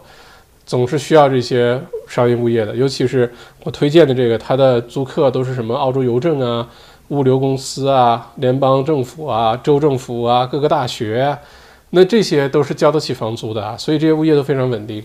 那在这种情况下，往前看的话，往后三年、五年、十年，这种物业肯定会涨的，租金肯定会涨的，这是固定的啊。所以什么时候这些都入手不晚，但是不要追，不要期待着有什么太大的涨幅或者变化哈。嗯，Pauline 麦校长，作为基督徒，您能谈谈您的信仰之路吗？打算什么时候去以色列？哦，我今天晚上的话题这么这么广泛哈。嗯，我简单说一说，现在多长时间了？一个小时十二分钟。我简单说一说我成为基督徒的过程啊。最开始呢，我是特别好奇，就是那时候不是基督徒啊，我对这个很多的各种信仰啊、宗教啊都很好奇。大家首先要分清楚，宗教跟信仰是两回事儿。啊，belief 和呃 religion 呃是两回事儿，好吧？你比如说呃伊斯兰教，它就是一个宗教，呃很多人认为佛教都不是一个教啊，佛教对于很多人来说是一种信仰啊，嗯，基督教肯定是一种呃是一个宗教哈，宗教和信仰之间有的时候是有很大区别的，不过那是另外一个话题了。那个时候我就对各种各样的宗教信仰都很感兴趣啊，伊斯兰教啊，基督教、佛教、易经。啊，就等等，就很就很很感兴趣，而且呢，有有一段时间经历很迷茫的一段时间，就是突然之间人生的目标感很不强，呃，很想做一个特别好的人，但是有的时候呢，很迷茫啊，不知道应该这个这个呃那那个灯塔在哪儿，不知道，所以就研究各种宗教，而且呢，参加过各样各种各样的聚会，啊，看了很多的书。呃，包括基督教的一些聚会，基督教的聚会呢，最早我记得是去 Box Hill，呃，一般是大家坐一圈儿，然后呢，有几个呃，这个新来的呃，就是感兴趣但是不是基督徒，然后有几位呢已经是基督徒的朋友，坐一圈儿，大家呢互相聊天问问题。现在想想那个时候我就特别愚蠢啊，特别幼稚，就会提出各种各样的挑战，就说啊，这个圣经谁写的？啊，这个圣经写的就都对吗？啊，那你说？就光是这个赤壁之战，咱们说《三国演义》赤壁之战，那你看《三国演义》和《三国志》就版本就不一样，对吧？你我说赤壁上着过火，打过架，打过仗，当时谁是谁打的？是啊，书里是这么说的，那个《三国演义》是这么说的，但是不一很多是杜撰，对吧？那我怎么知道圣经写的就是对的呢？总之那时候就各种各样的挑战，各种各样的这种不信啊这些问题啊，现在想想确确实很幼稚哈。然后到了后来呢，开始了解越来越多，发现人类历史上很多名人啊，这个或者说很多有建树在人类各个领域啊，科学、艺术、医学、数学等等，他特别有建树的一些人都是基督徒，这是后来发现的一个。我觉得这个可能有点意思啊，为什么人在成长到一定程度的时候，到了一定极致的时候，最后会？开始去接近宗教啊，接近信仰，哎，当时这个对我触动很大，呃，前后折腾了四五年的时间，其实最后呢，到了一个时间点呢，就变成什么呢？很多东西，说实话，我最后也没有完全被从科学的角度说说服哈，就被说服说，确实上帝存在，确实这个基督徒呃基督教存在的，可能最后我也没有被真的这种就是说服了。而是到了一个时刻呢，就变成我不想知道了，我就想相信啊，就是突然之间有那么一个时刻，然后就找牧师去受洗了，就就非常简单的这么一个过程啊。嗯，什么时候去以色列啊？一直挺想去的。嗯，等以色列凉快点的时候，等疫情之后，疫情都合适之后，我觉得以色列还是要去，还是还是要去转一转的哈。OK，嗯。你有说圣诞节想去新西兰有戏吗？圣诞节想去新西兰还真的挺有戏的，不敢说一定能去得成，因为新西兰毕竟是出国啊。现在新西兰能来澳洲，但是你说澳洲能不能去新西兰这个东西呢，跟新西兰那边的政府也有关系，对吧？但是按照现在这个看法呢，呃，一方面两个国家之间其实按照一个国家算哈，另外一个呢是新西兰也特别盼着澳洲的游客去新西兰玩带来收入。呃，按照现在这个疫情的进展的话呢，我觉得圣诞节期间去新西兰是很有很有可能的啊，很有很有可能，最晚可能也就到一月中月底，我觉得澳洲去新新西兰应该是没什么问题了啊。嗯，A Citizen 麦校长好，跟您一样，我也是八二年六月出生，咱都是东北黑龙江老乡哦。因为疫情不能回国，你疫情前有没有回家乡？最喜欢的家乡菜是什么？哎呦，我可能，我说实话，我都不记得上一次回黑龙江是什么时候了，有没有十年了，我都不知道啊。因为就算前几年出差比较频繁，也都是就什么北上广，而且飞到一般我出国就是从澳洲去回中国出差，也就是三五天飞过去办事儿，马上就回来，也不玩也不转，就没有这个时间。呃，上一次回黑龙江我都不记得了哈，很久很久没有回去了。最喜欢的家乡菜是什么？嗯，锅包肉啊，Kevin 神校长相信 Kev K 吗？能评论一下吗？大选真反转了，我真信大兄弟了哈。Kevin 这问题挺有意思啊。我对未来的很多东西呢，都抱有开放的心态。你要说信，我觉得也不能说全信，但你要说我完全否定它，就是瞎扯淡，没这回事儿，我也不这么想。所以我抱着开放的心态。呃，KFK 说的很多东西呢，我觉得都是挺 make sense，挺有可能的。那它最最重要的一个验证的时间点就是美国大选，对吧？我们马上就知道它到底准不准了。如果说我现在从二零二零年回到我出生的前一年，对吧？一九八一年回到那个世界，那大家可以想象一下，其实很有意思。就是说，如果我我问你一九七五年发生了什么事儿，一九七八年美国总统是谁？呃，一九七九年，这个人类发生了什么大的事情？说实话，除非我带了个带了个手机，带了个 Google 回去，否则我真穿越回去了，你问我，我也不知道那年发生了什么事儿，对吧？我还是实实在在真的是穿越回去的话，所以有的时候有些信息不准确，我觉得是可以理解的，因为确实。对吧？你我你让我现在穿越回去，我也是胡说八道。七八年，我怎么我怎么知道一九七八年美国总统大选啊什么怎么回事？我不知道，对吧？但是呢，这么重大的事件，如果说咱们现在的时间点往未来说，它从我们现在的未来回来的话，那信息的获取应该非常方便了吧？那至少带个手机是不是就可以？那时候已经。iPhone 五十了吧？你是不是可以就随随便便搜一下？或者那时候什么 i Apple 出的眼镜，Apple 要出眼镜了哈，大家留意一下。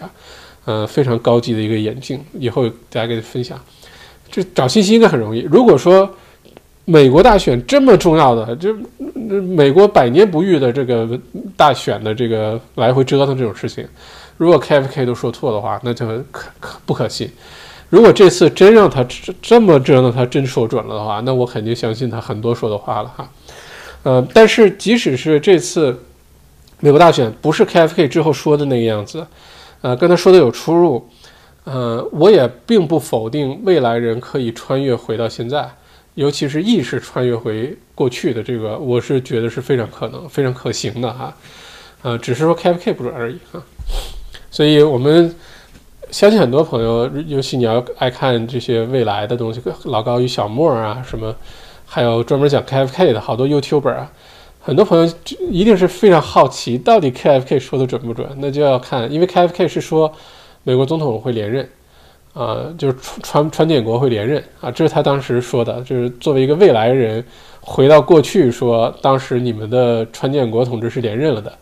如果这个都说错的话，如果你随便说一届美国大选说错了就算了，川建国的这个大选不会说错吧？这么重要的事情啊，人类历史上都可圈可点、可歌可泣的一件事情哈。呃，晋和欢天喜地的一天，嗯，今天确实是哈。Samantha Chen Park Queen 四二幺五，呃，谢谢 Samantha，我把这记一下，四二幺五，Chen Park Queen 四二幺五，四二幺五好像是好几个区的邮政编码哈。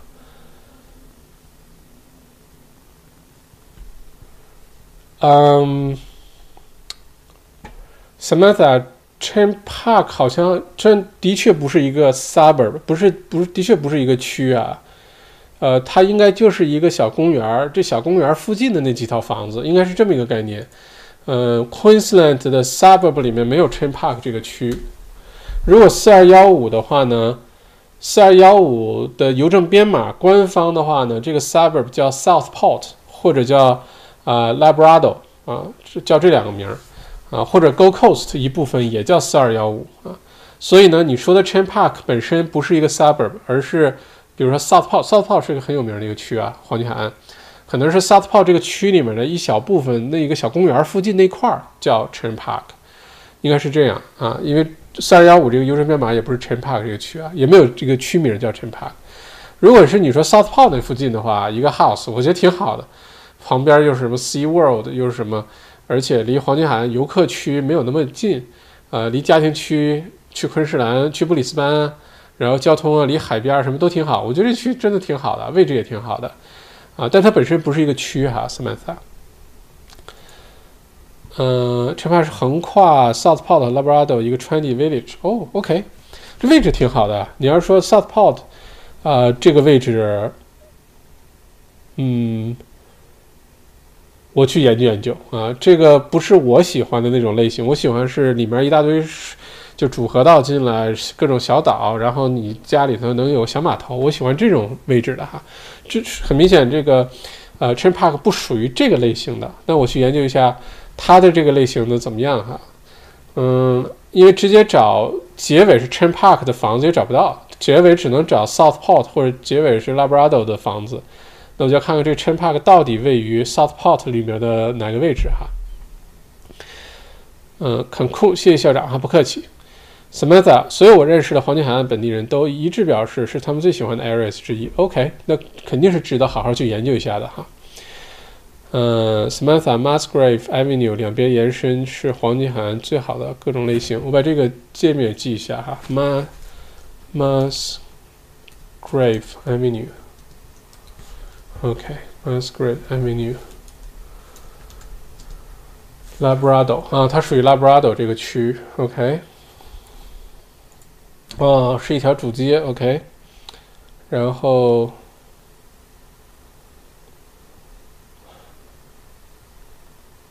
嗯，好的，看了一下，呃，离沙滩还挺近的啊。它属于 OK，旁边是 Go Coast 私立医院。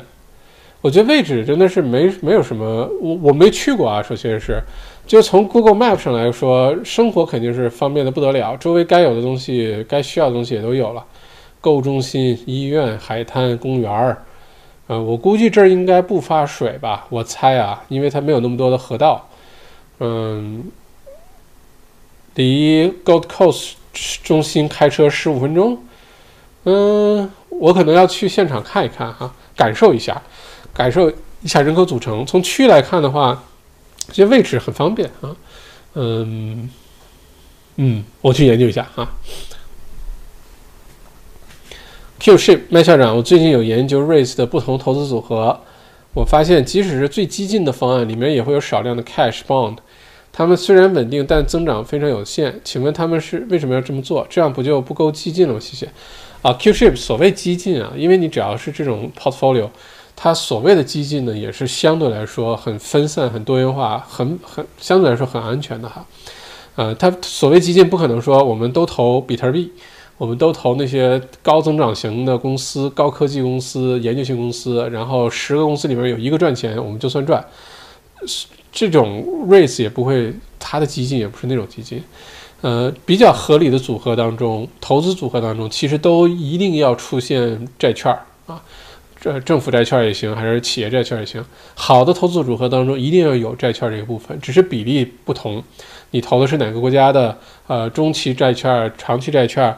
呃，企业债券等等，这只只选择不同，但是好的 portfolio 里面一定要有债券的组成哈，起到一个稳定的作用啊。呃，伊森沈呃校长 Mount Martha 和 Mount Eliza 这两个区有什么区别吗？谢谢。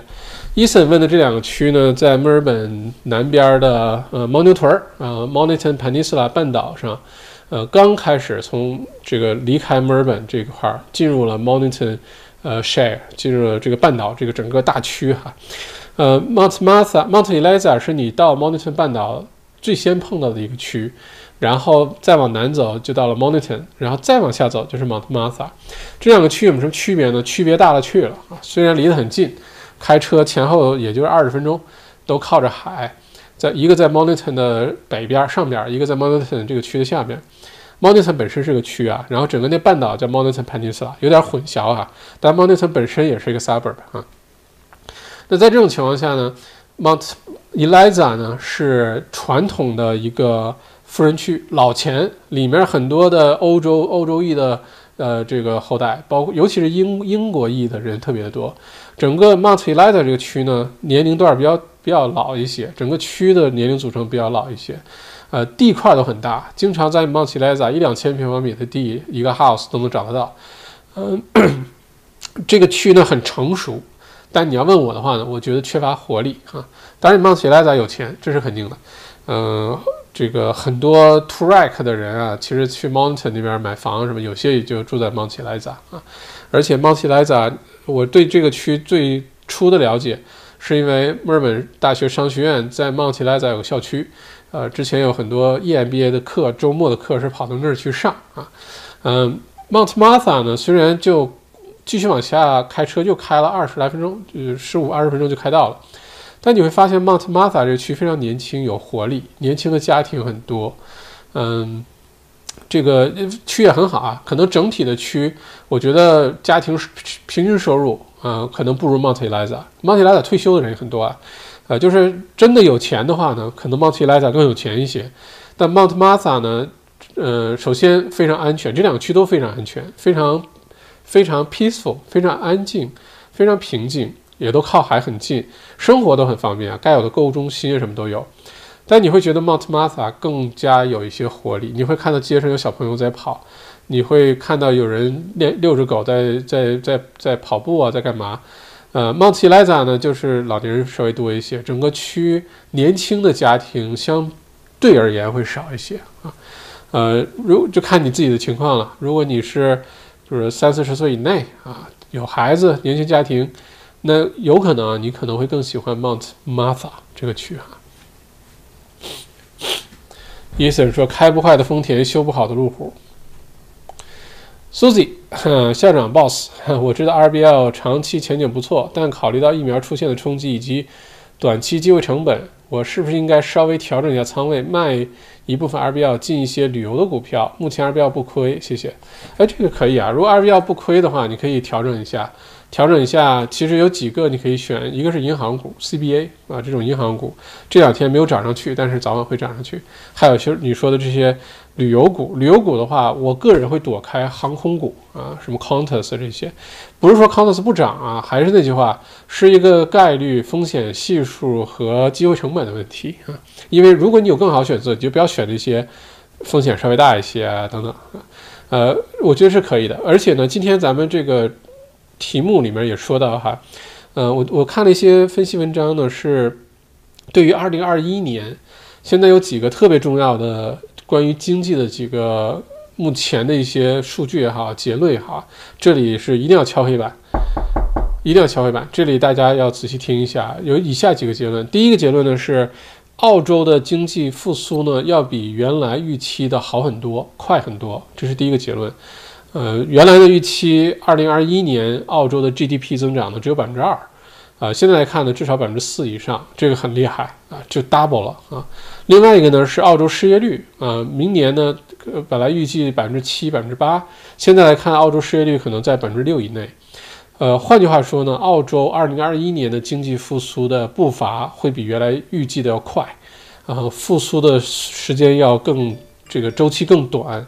呃，经济会有更好、更明显的好转，这是第一个结论。澳洲的第二个结论呢，是来自于华尔街一个顶尖的基金经理哈，他的看法呢是，二零二一年美国股市或者是美跟美国股市相关联的这些股市，包括澳洲股市，将有非常大的增长啊，这是他自己说的，嗯，非常大的增长，呃，就可以基本上就好好配置一下啊。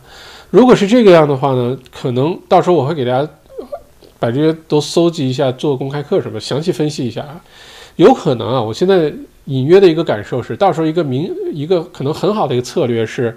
你在二零二一年呢，先把你的自住房搞定，但先不要特别着急。有闲钱的话，特别着急买一大堆投资房回来，因为二零二一年疫苗没有之前，人口增长，不管是移民到澳洲的，还是游客啊，还是留学生啊，这些人口没有增长回去的话，你买了投资房，有一个可能产生的风险就是你的租客的问题，租金不稳定。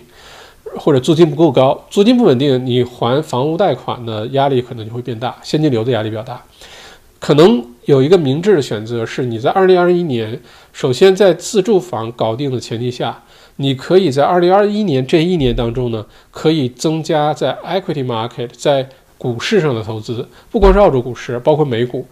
嗯，怎么组合一下买指数啊，买 ETF 啊，那是另外一回事儿。但是你一定要进入股市，而不是单一的去赶紧去买投资房什么的。这样的话，你在二零二一年这一年的收获，你的资投入的回报呢，很有可能会非常的可观。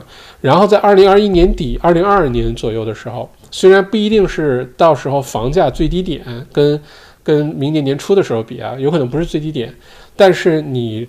在整个二零二一年，你可能要比二零二一年初就把所有钱都买了房子，租金回报一般的情况下，你很有可能赚的会明显的多很多啊！这是这是我的隐隐约约的一个感觉。所以二零二一年可能主题是，嗯，首先二零二一年主题是赚钱，好好努力做事赚钱啊，投资也好，创业也好，嗯，在这个基础上，可能可以就是比例啊啊多加重一些在股票市场当中。这是我的一个看法啊，不过等我把这好好总结整理整理，跟大家再详详细说这个话题，好吧？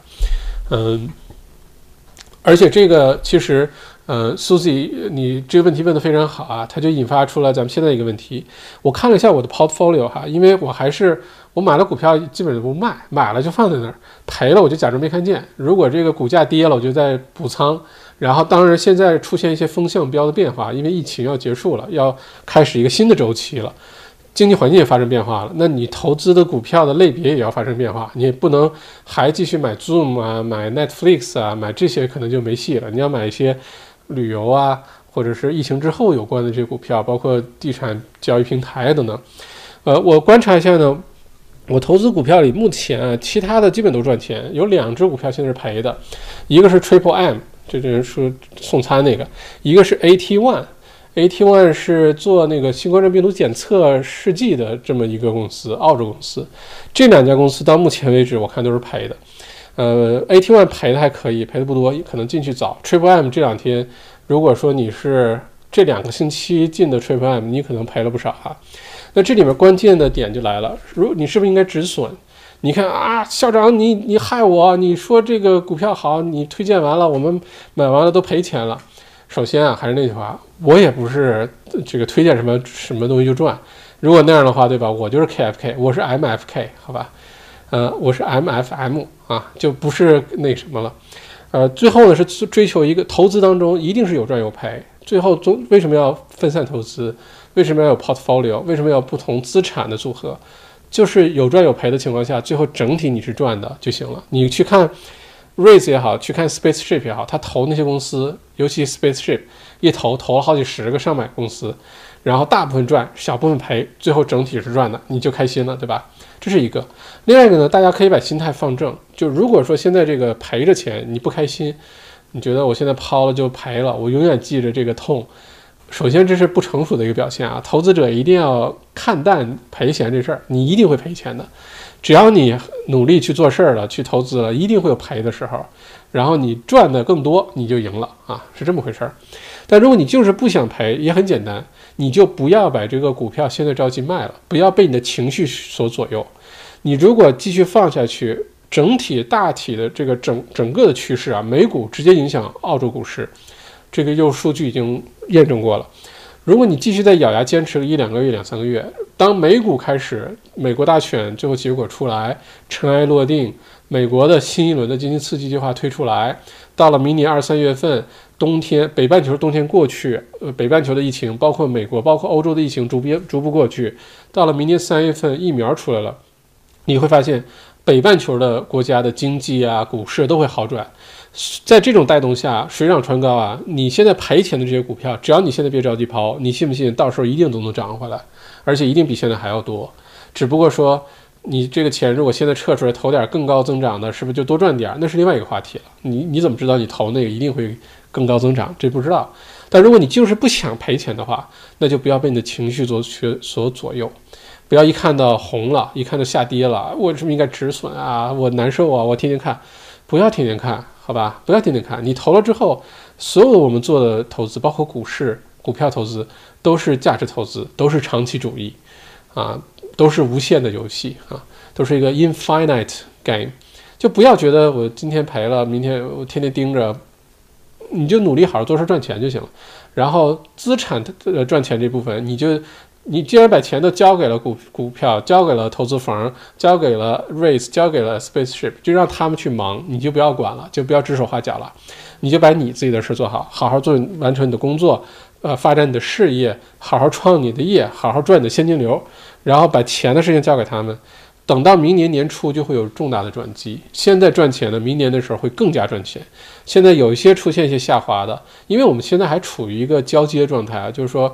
疫情好像过去了，对于澳洲来说，然后呢，大家觉得疫情期间好的股票，在家待着好的股票，接下来都不吃香了。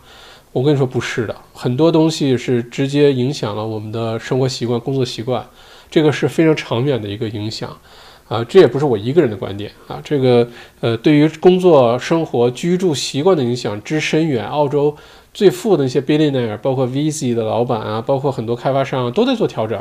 就是因为大家知道，这个疫情过去之后，很多人的习惯不会回到过去了。那现在股市当中，因为一些个人股民啊，一些情绪波动啊，或者一些大家觉得，哎，接下来就应该去买旅游股啊、航空股啊，应该接下来买银行股啊等等，这只是市场的现在一个短期的一个反应，这种起起伏伏太正常了。坚持长期主义，坚持价值投资，只要你觉得这个公司所在这个行业对于疫情之后人们的生活方式、人们的这个工作啊，等等，这个是符合这个情况的，你就要有信心，就肯定没有问题，好吧？而且 AT One 这公司，我也现在就觉得特别纳闷儿。AT One 呢，不光研究这个疫苗，就是新冠病毒的测试啊，因为测试就特别重要。接下来呢，测呃，现在要就是疫苗，不管是有疫苗还是没有疫苗呢，呃，能够加速测试速度，这个现在是重要的一个公关课题来着。就能不能不要等一天，就恨不得十五分钟、半个小时就能出结果。如果这个技术攻克的话，检测这个攻克的话，而且准确度很高，其实边境马上就能打开，很多国家的经济马上就可以恢复。所以这个检测技术还在使劲儿的投入很多的资金去研究。AT One 就在干这事儿，而且呢，AT One 呢还研究什么 HIV，就是艾滋病的这个病毒的检测啊，他研究很多这种东西。接下来这段时间呢，人类面临的各种病毒啊。高效率的检测、高准确度的检测，这些东西呢，肯定是很有市场的哈。所以我对 AT One 现在 AT One 是我投资股票里面确实赔钱的一个，目前来说，呃，但是呢，我对这个公司还挺有信心的啊。嗯，反正我不着急卖啊，你赔着钱我就不卖啊，只要没有买卖就没有伤害，嘿嘿嘿啊，我就是要等到你涨回去的时候我才开始交易哈。OK，好，再往下看哈，呃，朱墨。呃，请问校长，现在市场上有哪些华人金融公司在销售回报率百分之七到十一的理财产品？一般都是几万几万起售，请问这种基金可靠吗？有没有暴雷的风险？这种华人公司受不受澳洲金融监管？OK，首先朱墨，呃，我怎么说呢？嗯，我想想啊，首先呢，在澳洲，如果你敢叫金融公司啊，就是你可以卖这个。基金产品啊，通常都必须有澳洲的呃金融牌照啊。这个金融牌照分很多的级别类型，有的你可以你可以建立基金，有的可以就是零售。你可以把基金这个行业呢，也可以想象成，嗯，可以想象说卖菜啊。有的人呢能够种菜，有的人能够批发菜到批发市场，有的人呢是能零售菜，在你你家附近的水果店、那个蔬菜店卖菜；有的人要到维维呃爱平的菜市场或者是维多利亚市场，一半夜凌晨三点钟去进菜；有的是菜农，维州、塔州、南澳的菜农。嗯，其实基金这行业跟这很像，有的金融牌照呢允许他转卖，甚至重新打包、重新起名儿，但是这个基金产品本身不是他的，是他他或者自己没有这个能力或者资格。或者这不是他的商业模式，来去建一个基金，那基金可能来自于好某一个大牌的基金，然后被它重新包装一下。我们大家现在平时买到的很多保险其实就是这样子。其实真正推出保险的公司就是那几家大的，大家买到的很多的什么汽车保险啊、人身保险啊，最后可能就那几家大公司。包括大家买的什么那个家里用的什么电啊、水啊、煤啊，尤其是煤气和电。最后总就那几家大公司，但你会发现什么？一会儿 Red Energy、Australia Energy、Energy Australia 什么一会儿，大家会发现其实他们都是分销商，他们自己并没有发电的能力，呃，运煤气的能运煤气管道的能力没有，但它可以分销。基金这个领域很像啊。首先在澳洲呢，敢这个公开的卖基金的、建基金的，都必须有澳洲的金融牌照。但是有没有可能这个基金公司倒闭啊赔钱？这是很有可能的啊！而且今年也出了一种问题啊，有些，呃，像那个最有名的是酒店基金吧，在那个墨尔本东边儿，呃，Pullman Hotel 那个出了很大的一个问题。现在这个人也是华人，叫 Michael 啊，叫什么？嗯，在悉尼，然后他的房子现在被强制拍卖，他已经跑了，跑路了，七月份就跑路了。还有呢，据我听说呢，有一个移民的。五百万移民的一个好像也是酒店基金吗？呃，好像赔了百分之三四十啊，这个水平。嗯，这暴雷，你说这个倒闭啊赔钱，这是很有可能的哈。但是它确实是需要有呃正规的澳洲的金融牌照的。但是有澳洲金融牌照不意味着就不赔钱，这是完全两回事儿，好吧？就好像说我是一个呃注册会计师，我给你报的账就一定是对的吗？我就不犯错了吗？啊？我给你出的主意就一定是对的吗？就肯定不是，好吧？所以，嗯，这个区分开。另外呢，你说年回报率百分之七到十一的理财产品，我首先没有了解啊，所以这个我可能没有话语权，呃，去评论这件事情。呃，但我相信百分之七到十一这个区间的理财产品应该是，应该是不少见的啊，应该是比较容易找得到的哈。啊，几万几万起，呃，可不可靠呢？就看这个公司的口碑了。嗯。澳洲的其实，澳洲华人圈里面做金融产品、做投资的公司其实并不是很多，啊，我接触比较多的澳财啊，Eric 高，呃，我的好朋友，我觉得他们挺靠谱的，嗯，虽然我不是他们的客户哈，但是 Eric 这个人呢，我觉得很认可。另外，他们公司好像至少做了十年了，呃，团队啊各方面我都挺认可。虽然还是那句话，我没有买过他们的什么理财产品。但是我对这个艾瑞克本身，他是他们公司的 CEO，我对他们公司的这个品品牌形象啊、口碑啊，我是比较认可的。嗯，其他公司我不太了解，所以就不能随便评论了哈。嗯，安迪徐，黑市上交易的比特币还是比较多的。OK，黄老爷今天两万多了啊，说比特币是吧？我六千多的时候进了一些。哼哼哼哼哼，黄老爷就是这么鸡贼哈。还特地为 Bitcoin 买了个线下钱包。OK，呃，黄老爷给你点个赞哈。Angry Old Driver 校长能分享一下为何您非常看好 RBL 的中长期发展吗？呃，这个 RBL 这事儿咱们已经说了好多次了哈。Angry Old Driver，我知道你是我们的老观众，我最后再说一次，下次再说就就就欢迎回去看之前的直播了哈。RBL 呢，首先它是电商平台，而且它找了一个 niche market，它是把这些艺术家设计的 T 恤衫啊、杯子啊、手机壳啊什么。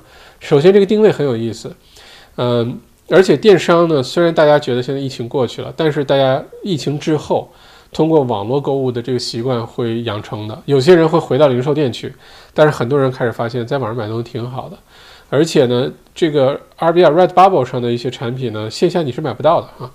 另外，我们就说这公司本身啊，这个公司本身的 CFO 和他的 HR 的头呢，之前在墨尔本大学商学院被邀请来做了一次 webinar，当时问了很多问题，他们对公司的理解、公司的发展，他们怎么在疫情期间公司业绩明显增长，还重新改革减少了百分之十的人员开销，而且这家公司的发展呢，作为一个初创企业，刚好过了那个 break even 那个 point，就是它现在盈利的能水平正好能够概括，就是负担掉它所有的固定成本了，运营成本。而运营成本当中很多都是固定成本，仓库啊、人员开销啊等等。一旦对于公司来说，一旦达到这个临界点之后呢，就会进入一个加速发展的状态。大部分的初创企业都有这个特点，就一旦 operational cost 大于等于呃，一旦你的这个呃 gross profit 大于等于你的嗯你的 operational cost 了，接下来这段时间就可能出现一个加速成长，股价就会加速成长。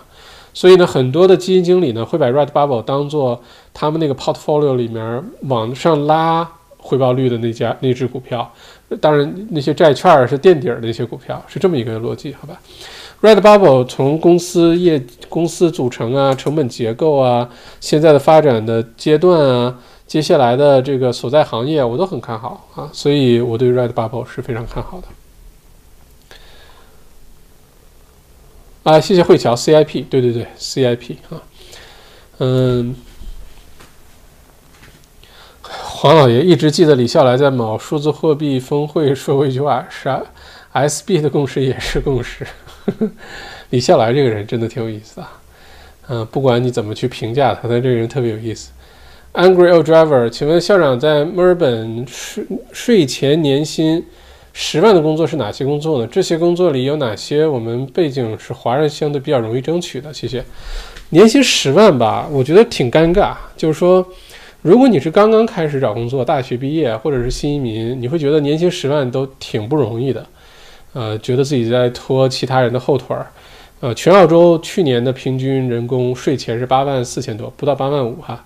今年可能会跌一些，每年都涨，但今年可能比去年还低了一些，因为疫情。听上去呢，年薪十万税前，你说多吗？其实也不多。你要是自己做企业、做经商、创业，有的时候点儿挣了一个月赚个十万块钱也有可能，好吧？嗯，所以年薪十万其实并没有想象那么多啊！千万不要觉得年薪十万是你的终极目标，可以是你下一个目标，但绝对不是终极目标。对于绝大多数华人来说呢，如果说语言文化啊，比如说聊 footy，你聊不进去。或者是说，就这些限制的话，我觉得可能你想达到十万年薪比较快的路径，一般就是做技术类、做工程类，呃，或者是做研究类，这种是比较快的。其他的工作呢，如果你按部就班的做，可能我们天然的就没有那个优势，比如说语言啊、文化上的优势。嗯，你要说哪个行业能达到这数，我跟你说，那那太多了，十万年薪的工作行业太多了。最快的可能是销售行业，那最开始没什么钱赚。但卖好了，做销售一年赚个二三十万，对吧？这个都是身边这样例子非常的多。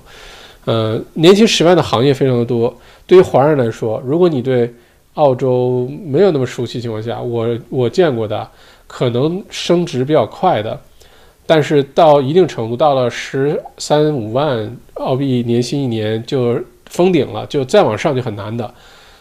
但前面比较容易的，那就是做技术、工程、科研类的。呃，就能做到这一点啊。嗯，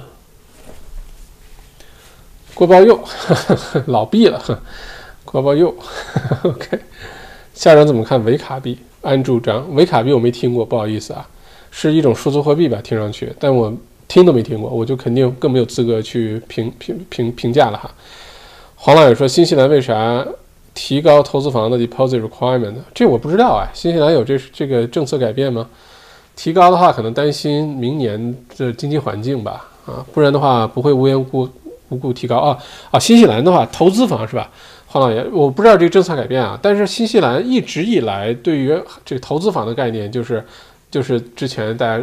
国内传的话，房子是用来住的，不是用来炒的，不是用来给你们赚钱的。新西兰一直是这个态度。就新西兰呢，我保证我们的国民自住房让你很容易负担啊，很容易买啊等等。但是投资房，尤其是外国人买投资房，新西兰对这个事儿一直不太友好，就不太鼓励外国人去新西兰买投资房，然后再租给我们新西兰住，新西兰人去住，然后房价炒得很高，本地人买不起房。新西兰一直很抵触这件事情。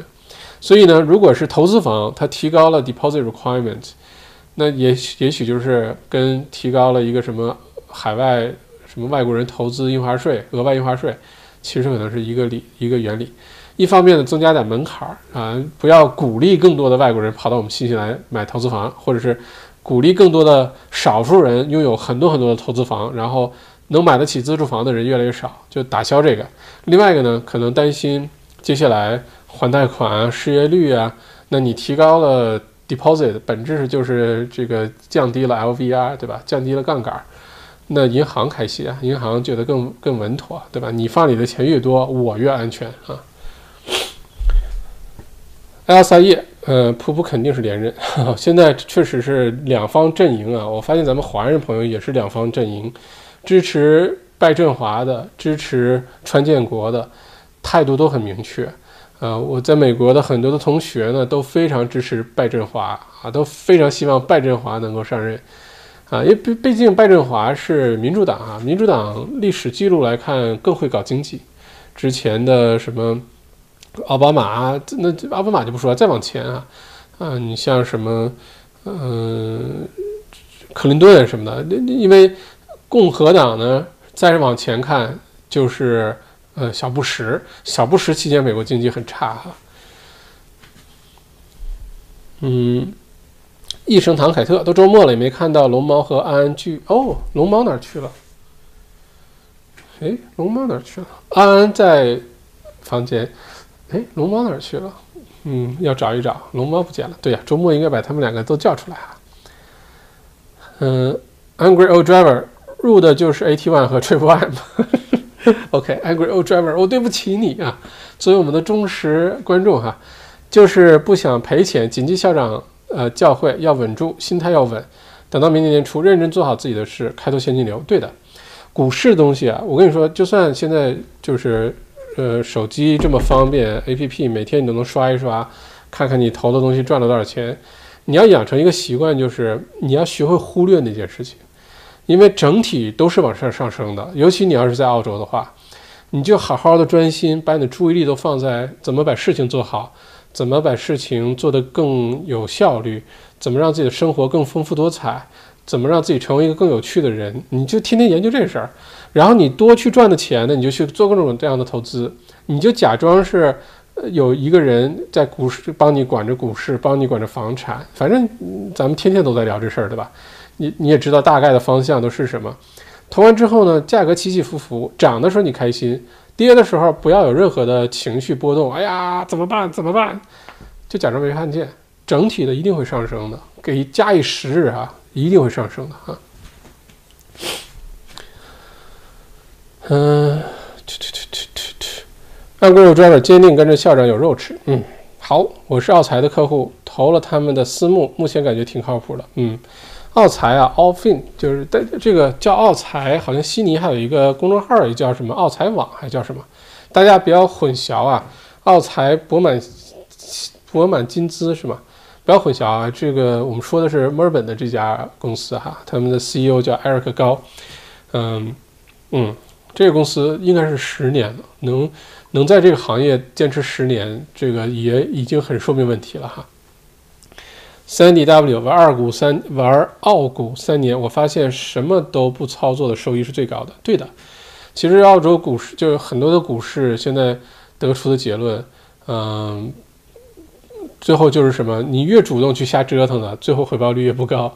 就买那些被动的指数，买个什么 ETF 啊，买个什么 AXX 两百三百，你就什么也不干，比你自己天天研究哪只公司怎么样了，然后怎么组合，怎么来回交易交易，来回转转手，你会发现假以时日，最后就是你什么也不干，啊，无为而治，你赚的可能反而更多 啊。Angry Old Driver 还得先谢校长分享，精辟。之前学的商科要进入技术。工程、科研等领域，呃，读个学位出来吧。不是这些背景，怎么进入这些行业的？我不觉得，Angry Driver，我不觉得接下来你要为了找份什么样的工作赚多少钱，你要去花几年的时间去读个学位出来。我觉得澳洲还真不是，在澳洲，你想一年赚十万块钱，你当你对澳洲的了解不多，或者你的思路不够开阔的时候，你会觉得这事儿特别的难。找一份年薪十万的工作，我能做什么呢？我懂什么呢？我好像什么都懂点儿，又什么都不太懂。我的竞争优势在哪儿呢？面试问的问题我都不知道怎么回答，要求我写的简历很多东西我写不上来。你要是这么想的话，那你可能一直就会这么想。你可能未来三五年年薪也就是也就这样，可能到十万的时候也就把自己给限制住了，也就自己满足了。你可能可以换个想法，这个东西，哎，说到这儿，这多少人？咱们顺便打个广告哈。WeTrap 内容创业部落第二营开始接受报名了，就在这儿。哎，我我有个二维码哈，啊，你要说赚赚十万块钱，这二维码开始接受报名了。咱们是突然把这事儿给忘了，呃，咱们是一个星期以后，十一月二十三号星期一，呃，开营，用两到三个星期时间都在网上进行啊，而且大家按照自己的节奏上课，你不需要一整个周末坐在电脑前，那个不需要，呃，你就是每个章节都是一段小视频，配合很多内容。你是在旅游的路上啊？你出去哪玩了？你或者是白天，呃，有事儿，晚上有空，白天有空，晚上有事儿，按照自己的节奏学。内容创业一年赚十万块钱非常容易，非常容易啊！到时候我们这样吧，下个星期二，下星期二是星期是几月几号？下个星期二是十一月十七号。十一月十七号，咱们预告一下吧。十一月十七号就下周二晚八点。我给大家再做个免费公开课，讲讲内容创业的事儿，就是怎么特别低成本、低风险，然后二零二一年你就赚十万块钱，好不好？咱们星期二晚上八点钟聊这事儿。我这两天会把呃这个公开课的链接发出来，我也发到这次我建好链接了，等明天早上我发到咱们这次视频录播的下面，大家可以去看一下。然后星期一的晚上直播我会再说一下，如果你对这事感兴趣的话，星期二晚上八点钟把这时间空出来，咱们一两个小时也不要钱，免费的，然后聊一聊内容创业的话题。呃，第二营啊，第一营开的老老热闹，老精彩了。我们现在观众朋友里面好多是我们第一营创始营的营友，那可以了解一下。二零二一年你要问我什么东西最好干，内容创业，知识付费。二零二一年没有比这个更容易的事儿了啊！嗯，二维码在这儿啊，欢迎去报名，现在就去报名啊！如果你上完课觉得没收获、没学到东西，觉得这课程瞎扯淡，全额退款，全额退款，报名就在这儿哈，所以可以去考虑一下。嗯嗯，K 绿豆校长，嗯，你要为黄金海岸抛弃牦牛屯吗？嗯，这就好像说我要为了昆士兰抛弃墨尔本吗？嗯，我接下来可能会有一段时间两个城市来回跑哈。嗯，我依然非常喜欢牦牛屯儿啊，Don't get me wrong，我依然非常喜欢牦牛屯儿。但是考虑到冬天冷花粉症呢，我可能接下来花更多时间在黄金海岸住。回墨尔本的时候，下一步可以考虑一下，每年有一半时间就是没有那么没有花粉症的时候，没有那么冷的时候，哎，可以考虑在牦牛屯儿住哈。嗯，可能会越来越自由，越来越像个游牧民族，越来越不像一个农耕民族。就农耕民族就把自己固定在哪儿，对吧？你守着一亩三分地儿，呃，不管天气怎么样，别人打仗了什么，你就为了守这个地儿，你就把自己拴住了。我可能接下来就变成一个游牧民族了，就哪儿有水草去哪儿，然后自由自在骑着马在旷野上狂奔啊！可能这个是我接下来想追求的生活方式。嗯。Timothy Y，呃，校长好。目前留学生什么时候能回去呀？Morrison 今天放鸽子，心态炸了呀。留学生，看来 Timothy 是留学生是吗？我觉得可能啊，要等到一月底、二月初开始能分批回来，但也不是大规模的回来，因为那时候没有疫苗，最多呢是回了一批，隔离一批，观察没什么问题，然后再回来再隔离，因为回来太多了，真有问题呢，医院也接受不过来。呃，真正能大规模回来，最早我觉得啊是明年的这个五六月份开始有疫苗了，三月份有疫苗了，然后五六月份开始呢，逐分批的回来呢，是为了明年七八月份下半年的开学做准备，这是我现在的判断哈，不要太有太高的期待值哈。开门审，我觉得也不能完全忽略不看投后管理，其实可以在 APP 里面打开个 Alert。到了价位会提醒你，提醒到了再看看研究研究。倒是不用天天刷手机看。嗯，开本是的，这个就说的可能有点夸张了。刚才我说我啊，刚才说的有点夸张了。当然，你这钱都扔进去了，你能不看吗？啊，只是说不要每天盯着，跌了一点儿就难受的不得了，影响情绪，然后对吧？那就不值了。偶尔看一看，嗯，还是那句话，如果你投资股票像买房子一样。就是不是说跌了一点你就着急卖，或者是交易特别频繁，最后股价就是澳洲股市整体的回报率，常年啊三十年数据比澳洲房产市场还略高一点啊。呃，很多人的印象是炒股赔钱，就是因为买卖太容易了啊，价格太透明了，随时变化，每一秒钟变化你都能看得到。房价就不是，对吧？不过那是另外一回事儿，咱们之前在课里面讲了很多，在这里不多讲了哈。Qship 麦校长，我觉得要不要现在加仓 Spaceship Raise，坐等明年股票上涨，还是说等来次大跌再加仓？比如老美总统大选出问题，我觉得不用等啊。Qship，我觉得像尤其是像 Spaceship 和 Raise 这种啊，还是那句话，你就随着有收入，随着往里放，有闲钱都放进去，不用等。你等的这段时间已经少赚了不少钱了。如果这个钱本身现在是有用的，比如说你对冲账户里啊，对冲账户现在利息不高啊。或者现在本身你投在什么东西有回报，你说这时候把它撤出来放在 Raise 放在 Spaceship 值不值？那你要看一下这两者之间对比了。如果现在这钱本来就是闲钱放银行的那种，或者是代价很低，从对冲账户拿出来给你省，就多付了个百分之二三的利息的话，那肯定你赶紧就往 Spaceship Raise 里面去考虑。呃，等到涨的时候你会特别开心。真的说美国大统美国总统大选出什么差错？突然股市又崩了，又什么？我跟你说，这种情况不会发生，概率极低，因为大家都有心理准备了。股市啊，要想崩盘，必须是给大家个意外。哎，如果就像零两千零八年，没人想到当时一个什么房产次贷危机能引发这么大的这个呃多米诺效应哈。这次为什么疫情这么严重？但是各个国家股市啊等等都，你像澳洲就没怎么样，三月份之后就一直涨，就是因为大家有心理准备。包括美国大选，接下来不管是拜振华还是川建国，只要大家有心理准备了，这事儿就特别好办，股市就不会出现大的、特别大的波动下滑啊，就很难啊。嗯，所以我的看法是，不要等。Jack，新西兰房价比去年同期涨了百分之十九点八，政府认为涨太多了。嗯。哎，其实啊，有机会大家可以了解一下新西兰的房产市场。房新西兰呢，经常啊，经常增值 capital gain，呃，房产增值还是租金回报。我听到皇冠赌场柱子喷火了，已经快一年没有听到喷火的声音了。啊，十点零五啊，怪不得皇冠赌场总算是开业啊，总算喷火了。我居然听到皇冠赌场喷火的声音了。OK，嗯，说到哪儿了？说到哪儿了？被那个了啊！新西兰呢，经常租金回报率，投资房产呢，新西兰房产市场租金回报率，或者新西兰房产增值呢，经常比澳洲还好，比悉尼、墨尔本有的时候都好。所以其实可以关注一下啊。有如果大家感兴趣的话，咱们哪天来一个新西兰房产专场。作为澳洲人，怎么去新西兰买房子？嗯，去啊薅新西兰人民的羊毛啊！咱们可以做一个这个节目哈，新西兰的。朋友，观众朋友不要点呸哈。Edmond 白，呃，校长怎么看待呃雷达里奥的 All Weather Portfolio？如果问题比较宽，可以简短回答。今天晚了，谢谢。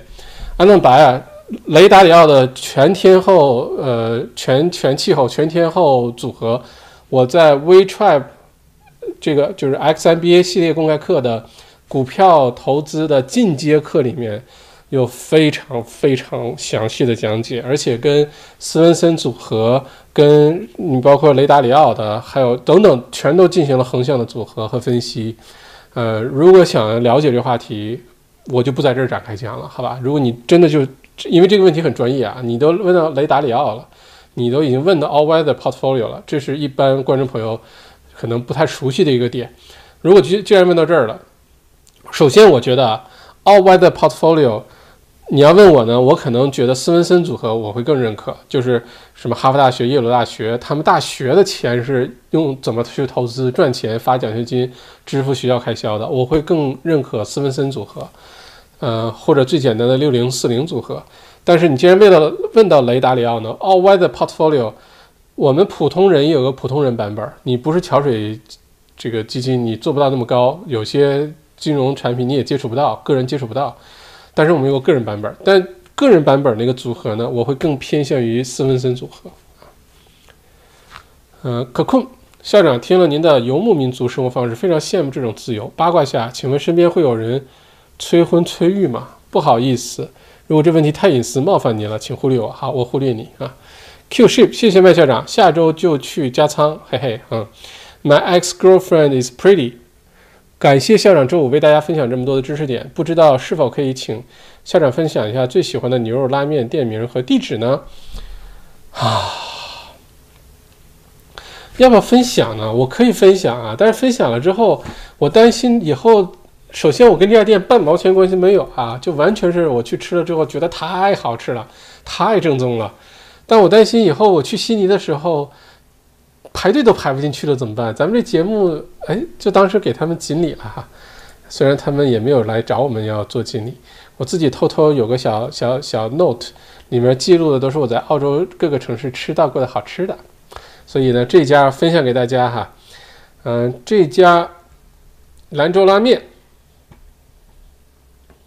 我粘在下面吧。叫做西北拉面馆，在悉尼的 Burwood，不在墨尔本的 Burwood 啊，在悉尼的 Burwood，我把地址放到下面了。当然了，我也今年都没去过悉尼啊，不知道这家店现在还开不开着，师傅换没换，这个手艺怎么样了？不知道啊。但是之前去过好几次，每次去悉尼出差，但凡有车，我就开过去，一定要去吃一顿。那个面非常的劲道，当然里面很多麸质哈。现在想想，然后那个牛肉，那个汤头。因为一碗好的牛肉面就是面和汤头啊。好，推荐给大家，我发到下面这 那个什么了，发到咱们留言区里面了，直播的留言里面了哈。如果喜欢吃或者悉尼的朋友，先去探探店，看还是不是那么好吃。然后等能去悉尼的时候，我一定要去，肯定是要去吃一下的哈。嗯，OK，好，那内容就这么多，今天又是两个多小时哈。呃，李明轩说：“哇，我也有记录这家店，有品位。嗯，你也有品位啊。呃，两个多小时，再次感谢大家星期五的陪伴啊！希望大家周末愉快。